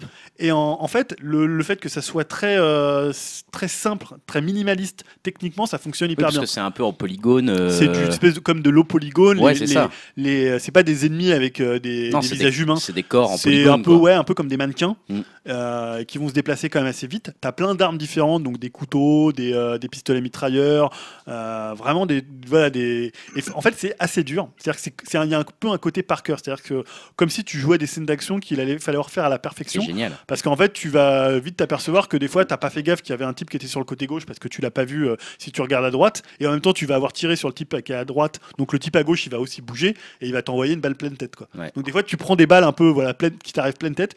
C'est hyper physique. Ah, donc t'as crevé à ah, la t'as- fin d'une Moi scène. j'ai hyper chaud avec le casque et tout. Ouais. tu- je dégouline de sueur euh, quand je joue à ce jeu-là, donc je peux pas y jouer. Le jeu a l'air assez court, c'est 5-6 heures. Moi j'ai dû jouer 3-4 heures, mais c'est hyper trippant. Pour Ça moi, c'est le meilleur jeu VR. Alors ap- après, il fonctionne apparemment un peu moins en termes de. Parce que finalement, il reconnaît dans l'espace ton casque, il reconnaît tes mouvements. Et c'est vrai que tu arrives parfois que euh, le tracking soit un petit peu euh, Mm, défaillant. mm. Mais c'est pas très gênant parce que tu bouges pas non plus hyper en avant. Tu vois, tu vas récupérer des armes par terre, tu vas te mettre un peu sur l'arrière, tu vas te baisser derrière quelque chose, tu vas te mettre en hauteur. Mais du coup, ton personnage avance, toi, quand tu fais quelque chose Ou en fait, t'es vraiment toujours un peu à la même Tu peux place bouger un petit peu, mais sur, on va dire, peut-être euh, 50 cm de profondeur. Et euh, le bas, tu peux te baisser. Donc, en- toute la scène se déroule quasiment, toi, tu quasiment pas immobile, mais en fait, euh, au non, même tu endroit. vas quand quoi. même être. Tu vas beaucoup bouger, mais sur un. Tu Oui, vois, là, sur un tout petit périmètre. Quoi. Voilà, tu as un petit périmètre. Si on prend la table, ça fait à peu près la taille de la table. Oui, donc une toute petite table. C'est ouais, c'est bien parce que tu perds. Souvent, tu perds un peu tes repères. Moi, je sais que des fois, je sais plus tellement où je suis dans la pièce. Intéressant. Parce qu'à un moment, tu as, une scène où tu es tout en haut d'un d'un immeuble, Ouais. et donc tu vois le vide. Ouais. Et c'est, je savais pas où j'étais, tu vois, dans la pièce, donc tu n'oses pas mettre le pied parce que tu dis putain, c'est du vide. Ouais. Alors que tu es chez toi, tu vois, tu te dis bon, il y a du parquet, machin. mais faut Mais les- tu vois, il arrive à complètement te faire perdre euh, la notion de euh, la notion d'espace, la notion de voilà. Donc voilà, c'est c'est un excellent jeu. Qui t'a bien bluffé ah, euh, moi, pour la ça, VR, voilà. malgré euh, le, la, toute la petite sélection de, de titres VR que tu as pu essayer du coup pendant ces vacances de Ouais, rapidement, moi j'avais essayé un jeu qui s'appelle Lethal VR, donc Lethal comme euh, Ouais, la- Weapon, la- l'arme fatale. mortel, mortel. Euh, voilà, Mortel VR. En fait, c'est tout con. C'est euh, si t'es fan de fêtes foraines, de jeux d'arcade et de trucs où tu tirais au pistolet. En fait, c'est simplement une reconstitution. Euh, t'es- t'es- T'as juste tes deux moves, Ouais. un peu comme dans Super Hot. Tu vas, ils vont te dire bon voilà, il faut que vous utilisez deux flingues pour euh, détruire des, euh, des cibles qui vont arriver. Donc tu as des cibles qui arrivent. Donc parfois c'est des cibles avec euh, des cibles humaines Mm. qui vont. euh, donc des fois il y a des euh, il y a des otages qu'il faudra pas tuer. Mm. Donc c'est vraiment un truc un peu de balle trap, tu vois. Ouais, c'est ça, il faut être Et, euh, rapide. il voilà, faut être rapide et c'est mais c'est hyper précis. Mm. C'est-à-dire quand tu vas, t'as pas de, de viseur sur tes armes, mais quand tu vas tirer à un endroit, euh, ça arrive assez vite. Tu as des cibles qui bougent, tu as par exemple des, euh, des vases, tu as des trucs comme ça et qui vont bouger de tous les côtés. Donc c'est vraiment un truc de fête bien ça comme petite expérience. Ça vaut sympa. 5 euros euh, Ouais. en ce moment sur le, le PSVR. Et euh, t'as- moi, le truc qui m'a beaucoup fait rire, c'est que tu as un Magnum Force. Donc, avec vraiment un peu, tu sais, le, le gros flingue de, de l'inspecteur Harry qui tire en des grosses balles. faut que tu recharges. Euh, parfois, c'est du temps. C'est un peu court. Tu vas le faire en deux heures. Et après, bon, as des, euh, tu peux faire le meilleur score pour avoir les, les meilleures notes. Tu fais le 100% sur le PS assez rapide. Mais je trouve que pour 4 euros, ça fait vraiment Ouais. le job. Tu te crois vraiment dans une fête foraine ou euh, dans un truc de, de cinéma où tu vas jouer une scène d'action. Et c'est hyper précis. Donc, ça fonctionne super bien. Ça a l'air euh, sympa, euh, ça a l'air sympa. et autre jeu que j'ai fait, c'est Moss. Je vous en parle assez souvent. C'est euh, une petite souris. C'est un jeu qui va sortir cette année. Donc là, il y a une démo puisqu'ils ont mis en ligne la, la- le PSVR démo euh, 2. Et en fait, donc c'est un jeu à la fois où tu contrôles la souris. Donc on- c'est là qu'on voit que la, la 2D, ça fonctionne très très bien euh, aussi en VR. Il n'y a pas que de la, de la première personne. Enfin, pas la 2D, mais la- le, le fait de voir ton personnage à la troisième Ouais, personne. ouais. Alors qu'on pourrait douter que ça Ah non, ça fonctionne. marche bien ça. Et là, en fait, c'est très très réussi parce qu'en fait, ils ont bien compris que plus tu faisais un jeu qui était sombre en VR, plus ça fonctionnait, Mm. et plus tu faisais des petits décors, plus ça fonctionnait. Donc en fait, là, c'est des petits puzzle games où tu vas incarner ta souris et tu vas aussi euh, incarner une sorte, comme si tu étais une entité supérieure, qui te permet en fait de, euh, dans le- de, de déplacer des Ah, objets, c'est de, trouver un peu des mécanismes pour faire avancer ta souris que tu contrôles. Il y a quelques scènes de combat, et pour ça, ça marche très bien parce que tu fais les deux en même temps. Mm. Au contraire d'un jeu qui est aussi en démo qui s'appelle Star, Star, Starchild, qui est un peu euh, voilà où tu fais pas grand chose dans le jeu. Là, à la fois, tu fais du combat avec ta petite souris qui a sa petite épée, et en même temps, tu l'aides à progresser dans un puzzle game euh, Sympa. assez classique, mais en VR, ça fonctionne super bien parce que tu regardes les profondeurs, tu regardes à l'intérieur des objets, euh, tu vois un peu comme dans Allumette le, le trailer Ouais. qu'on avait qu'on avait avait fait sur, sur PSVR. Donc ça, c'est vraiment un jeu que j'attends cette année. J'en ai parlé assez souvent. C'est un jeu qui va sortir, je crois, en février. Mm. Et euh, dernière expérience que j'ai fait, c'est Apollo 11 euh, VR. Donc là, c'est un peu décevant. Euh, c'est un jeu qui a été fait par la NASA, euh, qui présente comme une expérience, je crois, euh, narrative et, et éducative. Donc en fait, ça va retracer bah, forcément le, le- le voyage sur la Lune, de, ouais. de l'alunissage donc de comment de Neil Armstrong et de Buzz, Buzz Aldrin. Ouais. Le problème, moi, que je trouve à, à ce, ce titre, c'est que c'est très très moche. Et quand tu as un truc qui, voilà, c'est une expérience qui est réaliste, bah, quand quand c'est pas très très réussi, quand tu as un peu des personnages euh, version euh, polygonée façon PlayStation 1, bah, ça casse un peu l'immersion. Quand tu as un truc où tu te dis putain, je vais euh, voyager dans l'espace et je vais arriver sur la Lune. Par contre, la scène qui marche super bien, c'est quand tu es sur la Lune où tu peux te déplacer et euh, voilà, tu as un espèce de- d'effet et tu vois, enfin ça marche bien parce que forcément le paysage lunaire il est super simple. Ouais. Donc euh, il y a une pauvre texture, donc voilà, tu es sur la Lune, ça fonctionne. Donc je pense pour tous les gens qui sont passionnés par l'exploration spatiale, ça peut fonctionner. En fait, c'est tu peux soit le faire en version cinématique et rien à voir à faire, soit se faire avec euh, quelques éléments un peu de gameplay, mais qui sont pas hyper bien expliqués. Donc moi, je n'ai jamais réussi à faire décrocher ma petite navette ou alors à faire un, un alunissage, comme tu disais. Là. Euh, voilà, je n'ai pas réussi à faire ça. Donc finalement, après, je me suis rabattu sur la, sur la scène directement cinématique. Mais voilà, c'est un peu décevant. C'est pas une mauvaise expérience, mais c'est un peu décevant parce que visuellement, c'est le Ouais. problème quand c'est un truc très réaliste. Euh, voilà, c'est- après, c'est historiquement très bien documenté. Tu as le truc de Kennedy qui parle de la conquête de l'espace, tout ça. Tu as, plein de choses euh, voilà, qui sont. C'est presque un documentaire en fait. Ouais. Un documentaire. bien, ils essayent des choses au moins. Ils essayent des choses. Il y a des gens qui ont adoré. Moi, j'ai lu des, des critiques dithyrambiques autour de ça. Euh, voilà, moi, je trouve que c'est un peu raté parce que techniquement, c'est pas encore au point. Je pense qu'on n'est pas loin de pouvoir bientôt euh, dire à Yao qu'on va faire une deuxième soirée VR chez toi parce que là, Ah ouais, carrément. il y a ouais. des nouveaux Et- trucs à tester qui Ah, m'intéressent. ça m'a. Ouais, carrément. Ah ouais, Dim, excuse-moi, on s'est coupé la parole. Ouais, euh, enfin juste euh, pour euh, reparler aussi un peu de jeux vidéo et faire une, petite- dédicace à deux auditeurs. Bah, vous savez, hein, je suis un gros gros fan de Battlefront 2 et je voulais saluer Samuel hein, ou Pikachu BZH sur le forum qui, qui m'a rejoint cette semaine dans le jeu. On s'est fait quelques parties ensemble, on s'est bien marré quoi. Donc j'espère qu'on se refera ça. Et euh, aussi euh, Captain Miller, euh, Adrien, hein, bon pote à moi, euh, avec qui je joue aussi de temps en temps. Et euh, je tenais aussi à le remercier parce qu'il m'a filé sa vieille Xbox One euh, ce, ce Noël. Donc je vais pouvoir jouer à Halo Sympa. 5 et à Gears 4. Ouais, ouais. Putain, Ah, il c'est s'est ach- sympa. il s'est acheté la One X, donc euh, voilà. Ah bah ouais. Mais ça fait, ça fait quand même plaisir. Bah ouais, c'est sympa pour, c'est sympa pour toi, c'est cool. Et puis ça permet de jouer avec les, les gens du de upcast.fr, enfin en tout cas qui viennent sur upcast.fr sur ensemble, c'est, c'est encore plus cool. Euh, du coup, est-ce qu'il y a encore d'autres jeux vidéo Ouais, qu'on- je peux en parler vite fait dans le jeu. vite fait. C'est ton dernier. Hein, Ouais, c'est mon dernier. Euh, ça s'appelle The End is Nigh. Ouais. Euh, donc c'est euh, un jeu qui est sorti sur Switch et sur PC, ça vaut une quinzaine d'euros. En fait, c'est pour les gens qui ont trouvé que Mario Odyssey c'était trop facile et qu'il n'y avait pas de challenge. Bah, je vous conseille le nouveau jeu. Donc c'est Edmund Macmillan qui était la moitié de la team Meat, donc qui sont les créateurs de Super Meat Boy, qui sort d'ailleurs aujourd'hui sur euh, Switch, je crois. Euh, bah voilà, c'est un jeu qui est fait pour vous. C'est un jeu qui est assez hardcore, hein, où vous allez mourir un certain nombre de fois. Pour info, moi j'en suis à 65% du jeu, je suis mort à peu près euh, 4500 fois. Oh putain. Oh la vache. Mais en fait, vous mourrez très très vite en fait. C'est-à-dire Ah bah ça, que oui. non mais je veux dire en fait, t'as pas l'impression, ça paraît Bah, comme énorme dans Super chi- Meat Boy, voilà, en comme fait. dans Super Meat Boy, mais en fait les niveaux vont tellement vite que finalement, euh, bah, t'as pas l'impression d'être mort 50 fois pour passer un niveau et des fois t'es tellement dans le truc à te dire attends faut que je fasse le saut parfait, le run parfait à cet endroit que tu meurs 30 fois de suite, mais comme ça repop immédiatement au début Mm. du, de l'écran. Finalement, c'est pas, pas gênant. Donc voilà, c'est du jeu de plateforme 2D euh, bien hardcore, mais jamais désespérant, moi je trouve. C'est pas un jeu que, c'est un jeu qui est difficile, mais à force de persévérance, tu peux réussir, sauf certains niveaux qui sont vraiment hardcore. Et pour le coup, par rapport à Meat Boy, c'est beaucoup moins sur euh, le skill direct plateforme. Il n'y a Mm. pas de wall jump. Mm. T'as- T'incarnes une espèce de blob qui s'appelle Ash et qui va vivre euh, l'apocalypse et qui va se dire bah tiens, je vais partir à l'aventure pour essayer de me fabriquer façon Frankenstein un, un ami. Donc il va aller chercher les bras, euh, la tête, le, Ça le ressemble, cœur. hein, ça ressemble. Voilà, t'as un peu ce côté Meat Boy en plus déprimant parce que c'est très monochrome et en même temps euh, c'est de la musique classique remixée. Donc euh, il y a du, je crois qu'il y a du, bah, y a du Satie notamment pour pour le, le thème le thème principal. Il y a, je crois qu'il y a du Dvorak, il y a du Mendelssohn, donc des trucs mais remixés par Boro, je crois que c'est Borowski qui a fait ça. C'est celui qui avait fait la deuxième version de l'OST de, de Super Meat Boy. Et surtout tu ramasses des tumeurs. Mm. Voilà, donc euh, les tumeurs, c'est les trucs qu'il faut ramasser dans chaque niveau. Donc c'est un truc un peu glauque quand même, où tu as des gens qui sont décédés euh, un peu partout et qui te racontent des trucs un peu glauques. Voilà, je pense que ça va pas trop bien dans la, la tête de Edmund McKillen. C'est le même mec qui avait fait euh, Binding, Binding of The Isaac. Binding of Isaac qui était quand même assez glauque aussi. déjà, qui était déjà assez glauque. Mais ce qui est intéressant, c'est que c'est pas vraiment un Super Meat Boy 2. C'est un jeu qui est beaucoup plus basé sur l'observation du niveau. En fait, c'est à chaque fois un écran, mais en même temps, tu as un peu un principe de Metroidvania avec des mondes qui sont connectés les uns aux autres. Hmm. Mais en même temps, chaque écran a une vérité à trouver, quelque chose à faire pour euh, accéder au monde.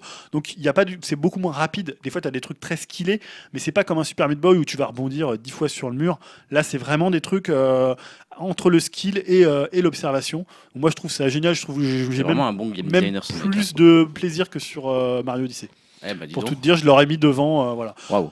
Donc euh, je vous le conseille. euh, ça sort sur Switch. Je sais que ça arrive aussi sur PS4 et sur One euh, dans l'année. Rappelle-nous le titre. The End is Nigh. The End is Nigh. Eh ben écoute. Ça, c'est pour les gens voilà, qui, aiment quand même les jeux. Il faut, C'est il faut aimer la Ah, douleur. faut aimer mourir. Il faut aimer la douleur. Voilà, faut Ok. aimer la douleur. Ok, bah écoutez, merci pour vos activités euh, Ah vidéoludiques. oui, ouais, ça c'est vidéoludique. Ça. Ça, c'était vidéoludique. Non, non, continuons sur les activités de Noël. Est-ce qu'on peut est-ce qu'on peut, qu'on peut faire la transition quand même? Je- je- je- J'ai presque envie. Je ne sais pas si Julien t'avait prévu d'en parler ou pas. Non, mais, mais, euh, mais Dimitri a, a évoqué Battlefront, on a évoqué un peu Star Wars en off tout à l'heure, et je sais que dans ta pause de Noël, tu as été voir Ouais. Star Wars, comme moi d'ailleurs, et comme bah, Dimitri l'avait déjà vu lors de notre précédent podcast, mais j'imagine qu'il a été le revoir. Oui, il nous en avait parlé. On euh, va donc pouvoir se prononcer. On sait que Dimitri, on avait fait carrément le film de l'année directement hein, en 2017. Euh, toi, tu l'as vu du coup Ouais. entre 2017 et 2018. Moi, pareil. Qu'est-ce que tu en as pensé? Eh ben, j'ai été surpris en bien. Alors, Euh, ouais. C'est-à-dire qu'avant, c'est vrai qu'il y, a- il y a eu toute une polémique, je sais pas, sur les gens qui sont euh, des grands fans de Star Wars, qui trouvaient que c'était pas un film de Star Wars. Voilà, tout le monde, euh, enfin, il y avait un peu les pour, les contre, même si le film avait été plutôt bien accueilli par la presse. Moi, ce que j'ai aimé, en fait, c'est et ce que j'avais reproché au film de Abrams, c'est je trouve que euh, Ryan Johnson, donc c'est le réalisateur, a vraiment eu un parti pris a vraiment finalement choisi de prendre des risques. Ah, mais complètement. Euh, là où Abrams finalement il était complètement coincé entre euh, bah, le fait de devoir euh, rallier un peu tous les publics et en même temps lui-même sa propre fascination pour Star Wars. complètement. Et là souvent tu vois, alors le film il est pas parfait, c'est-à-dire qu'il y a des moments qui m'ont fait chier, des arcs narratifs qui sont vraiment relous, genre celui de Finn Qui est complètement avec raté. Rose là où j'en Ouais. avais absolument rien à à faire.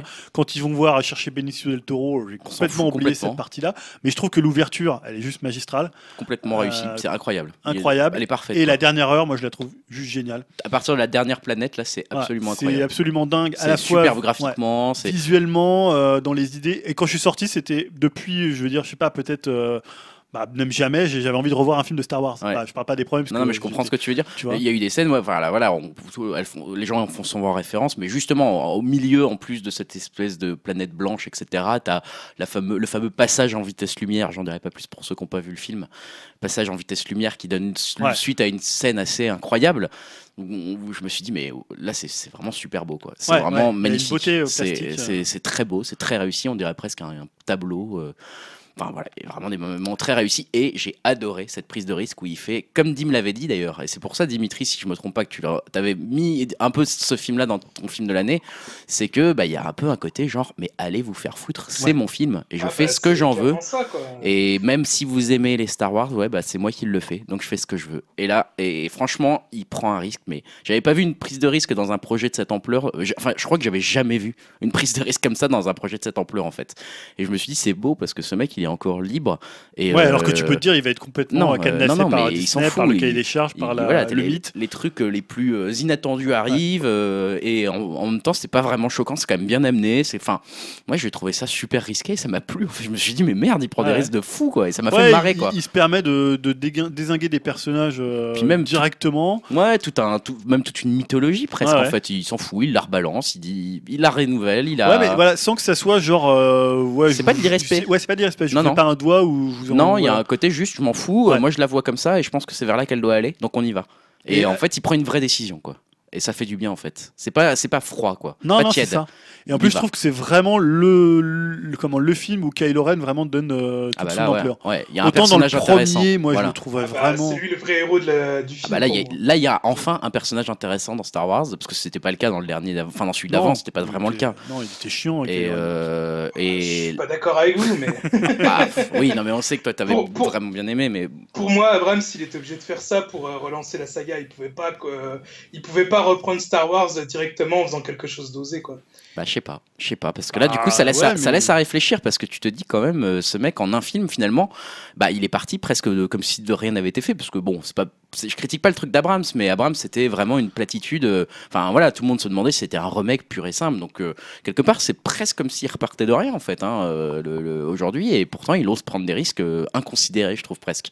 Je suis choqué qu'il ait pris des risques Ouais, si forts quoi. ce qui est- moi, ce qui est paradoxal, c'est qu'il y a plein de trucs que dans le film, je trouve moyen. Tu vois, on Ah, parlait moi de, aussi, de l'arc de Finn. c'est nul. Même le moment où, euh, alors il y a des trucs qui sont drôles, mais le moment où Ren va sur, bah, enfin, arrive sur la planète de, de Luke, c'est pas extrêmement réussi, tu Bon, vois. c'est nul aussi ça. Mais il y a des trucs assez drôles dedans. Il y a ce côté, euh, voilà, où euh, finalement il est pas finalement si seul que ça sur la planète. euh, il est un peu, voilà, il- tu vois, il la dégage directement. Il y a un peu, il, il en fait un non-événement en fait de cette arrivée, tu vois, euh, dans toujours ce côté euh, un peu je m'en fous de vos mythologies, vos Ouais. trucs, vous avez attendu que, tu vois, le dernier plan d'Abraham où tu voyais, alors tu vois, là, t'as vraiment Ouais, ouais. que Ren elle arrive sur la planète, là il le balance un peu, tu vois, il s'en fout s'en un fout. peu quoi. Ouais, il prend le contre-pied de ce que tout le monde attendait et ça, Ouais. Dim nous l'avait un peu laissé suggérer. On l'avait pas encore vu à ce moment-là, mais effectivement, moi je trouve que c'est très intéressant ce côté-là. Ouais. Après, voilà, forcément, euh, les gens qui l'attendaient euh, peut-être euh, comme le Messi, euh, on peut euh, peut-être été choqués, peut-être été déçus. euh, donc euh, moi après, j'étais justement encore plus Il y a étonné. eu même des pétitions. Ah hein. Bah oui, je sais qu'il y a des pétitions pour l'enlever des, des- des films canoniques Star Wars, mais, Ah, mais non. Oui, voilà pourquoi en plus. Mais non, justement, il faut assumer, il faut que ça aille vers, vers ailleurs, et je pense qu'il a raison en fait, parce qu'il y a un moment, sinon ça, ça serait dommage de faire que ça avec Star Wars, et là il l'emmène un peu plus loin. Et tu vois, en plus, je me dis, quand je vais le revoir, je pense qu'il y a d'autres scènes que je vais peut-être plus apprécier avec un peu plus, euh, tu vois, de recul. Malheureusement, je pense que la, la scène avec Finn et tout l'arc avec Finn va Ah, très mal vieillir. peut-être Je pense que, que, ça, ça va être Bah, très compliqué. du coup, moi, je l'ai, je l'ai revu une deuxième fois et euh,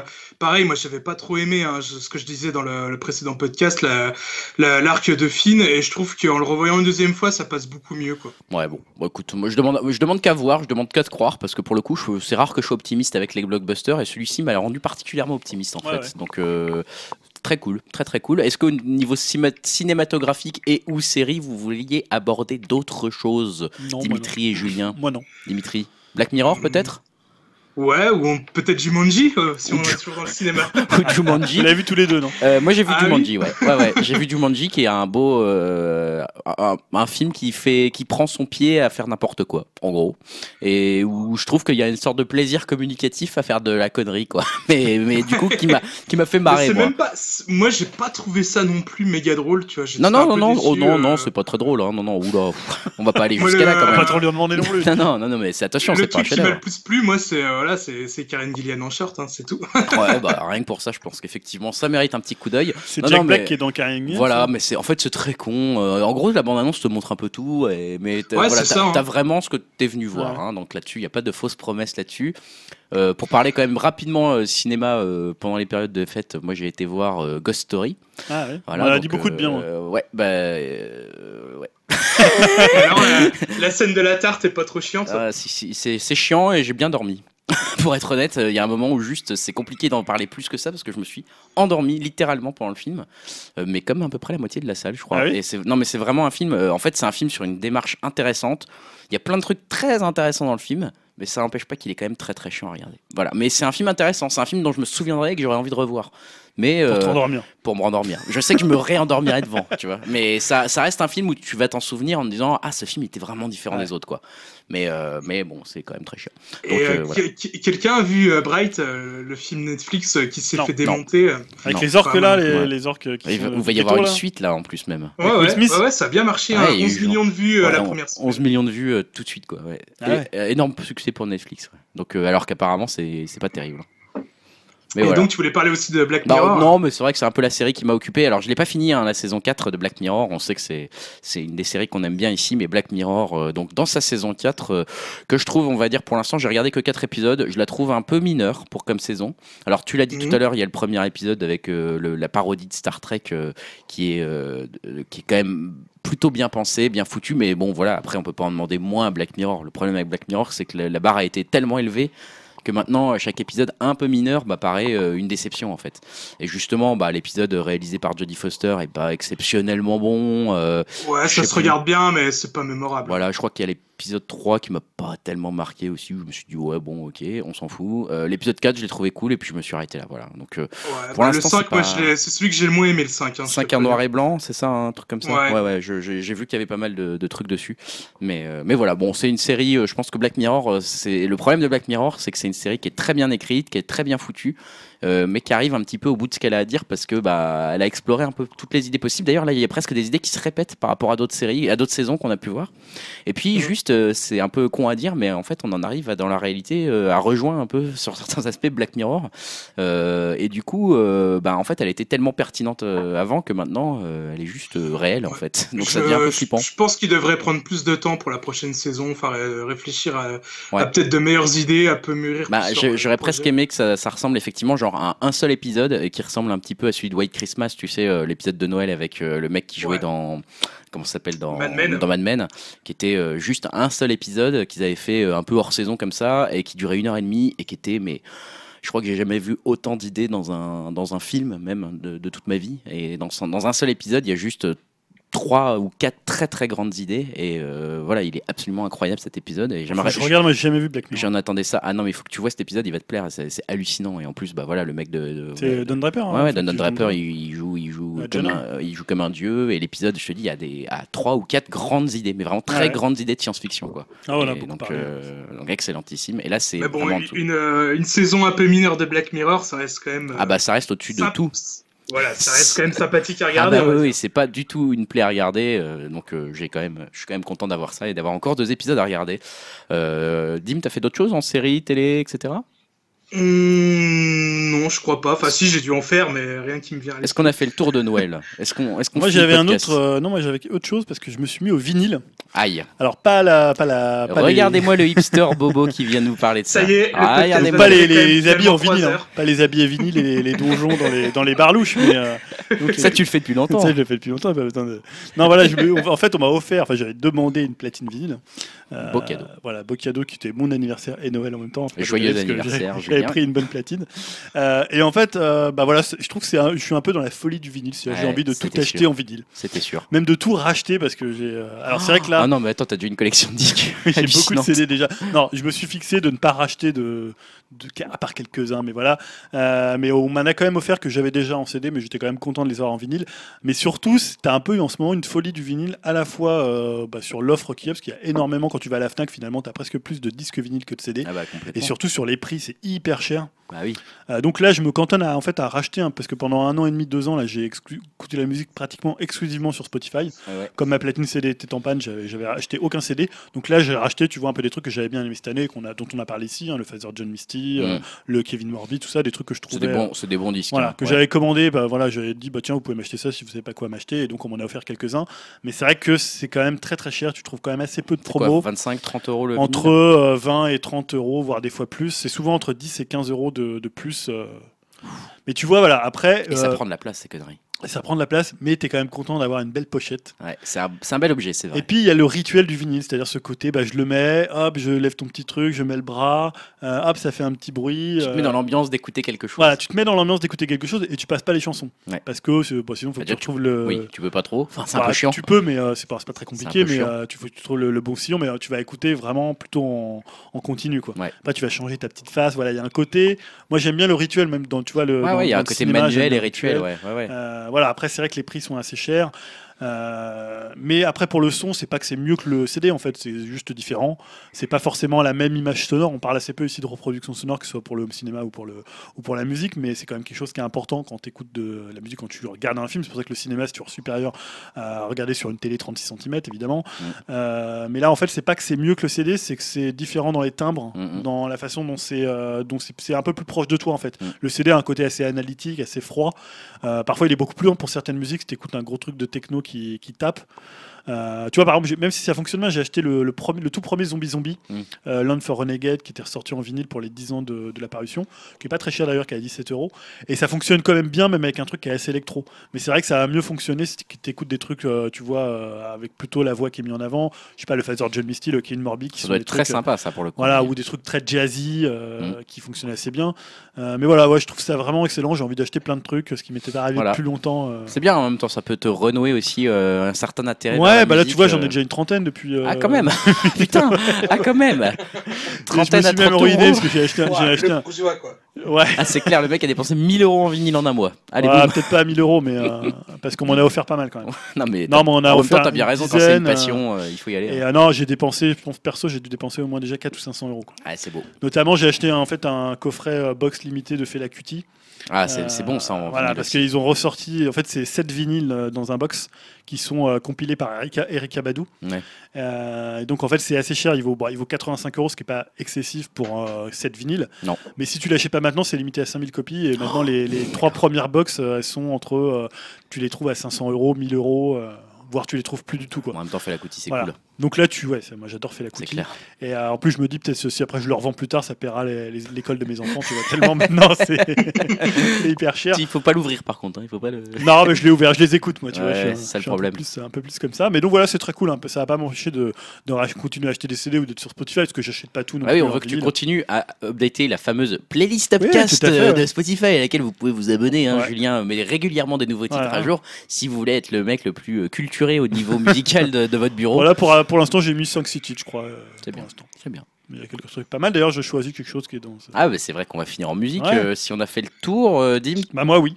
C'est Vous pouvez m'envoyer des vinyles. mis un petit euh, Céline Dion enfin euh, pour. euh, Non, non, non, non, non. On pourrait aussi mettre un petit Perfect Circle, hein, parce qu'il y a le nouveau Perfect Circle. Encore un nouveau titre de Perfect Circle qui vient de sortir. Ah, je l'ai pas écouté. Oh là là là là, voilà, moi je ne dirais que ça.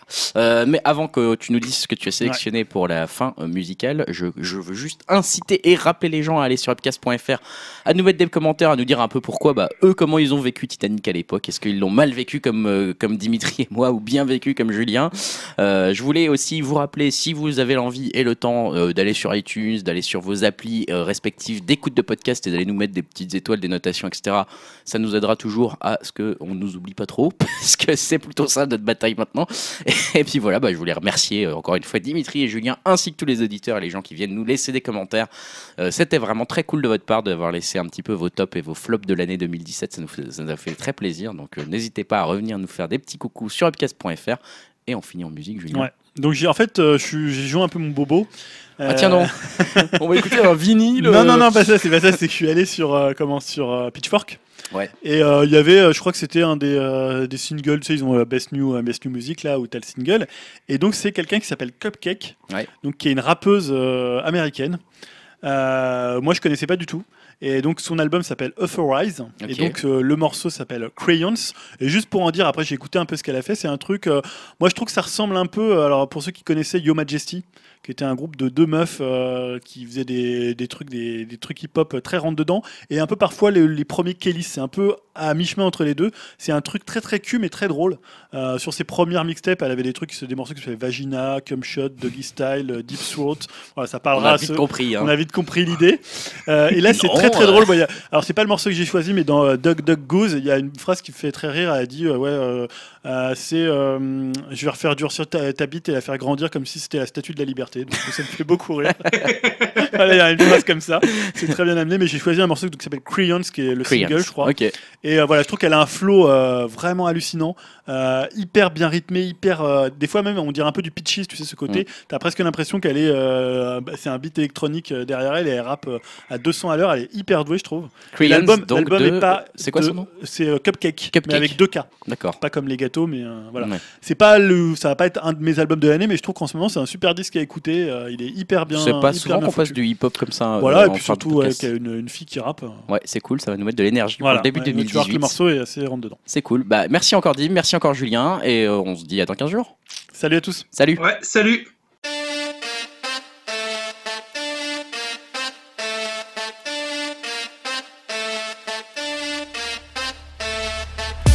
Man got a man, that's what's up. Love is love, who give a fuck? Girl on girl, they like yup. But when it's man on man, they like yuck. Motherfuckers need to go on with that shit. Bitch, we ain't playing along in no skits. Drag shows be so bomb, it's so lit. Throwing wigs in the air, ping pong, getting that shit. Lesbian, go ahead and eat it. Get the deal and Michael Jackson beat it. Get that pussy upset, get it heated. I might try since my middle name Eden. Gay guy braid, take it anal. When it come, that's a volcano. Tell her that the dick is your lingo. They curve that bitch like a rainbow. Boy, oh boy, girl, oh girl. Boy, oh boy, girl, oh girl. Boy, oh boy, girl, oh girl. Like who the fuck you like? Fuck the world. Boy, oh boy, girl, oh girl. Boy, oh boy, girl, oh girl. Boy, oh boy, girl, oh girl. Like who the fuck you like? Fuck the world. Fetty Wap when I wink. Walk in the mink. Got a gay stylist, so he did my hair pink. Every time we link, it's fuck what they think. Gay bars need to start serving Skittles with the drinks. It's all about the taste, the rainbow and colors. The gays gon' serve you life like a butler. Take notes in they binders. His dick might be tender, but he posted on Grinder. She looking like a whole pack of crayons. Rainbow colors, that's the gay bond. That's when I noticed she was bi. I said hi. Cause she tried to pull me and my guy.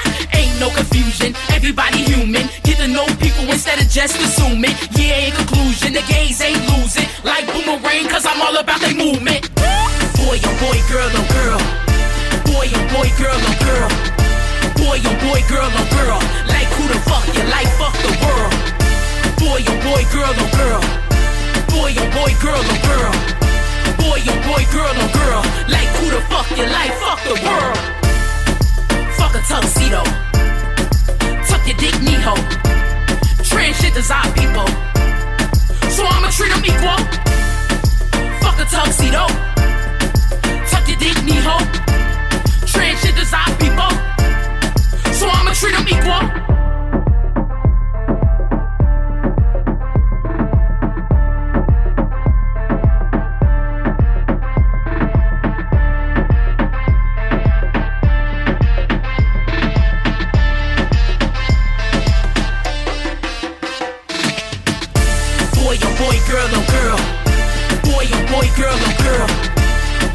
boy, girl, or girl. Like who the fuck you like, fuck the world.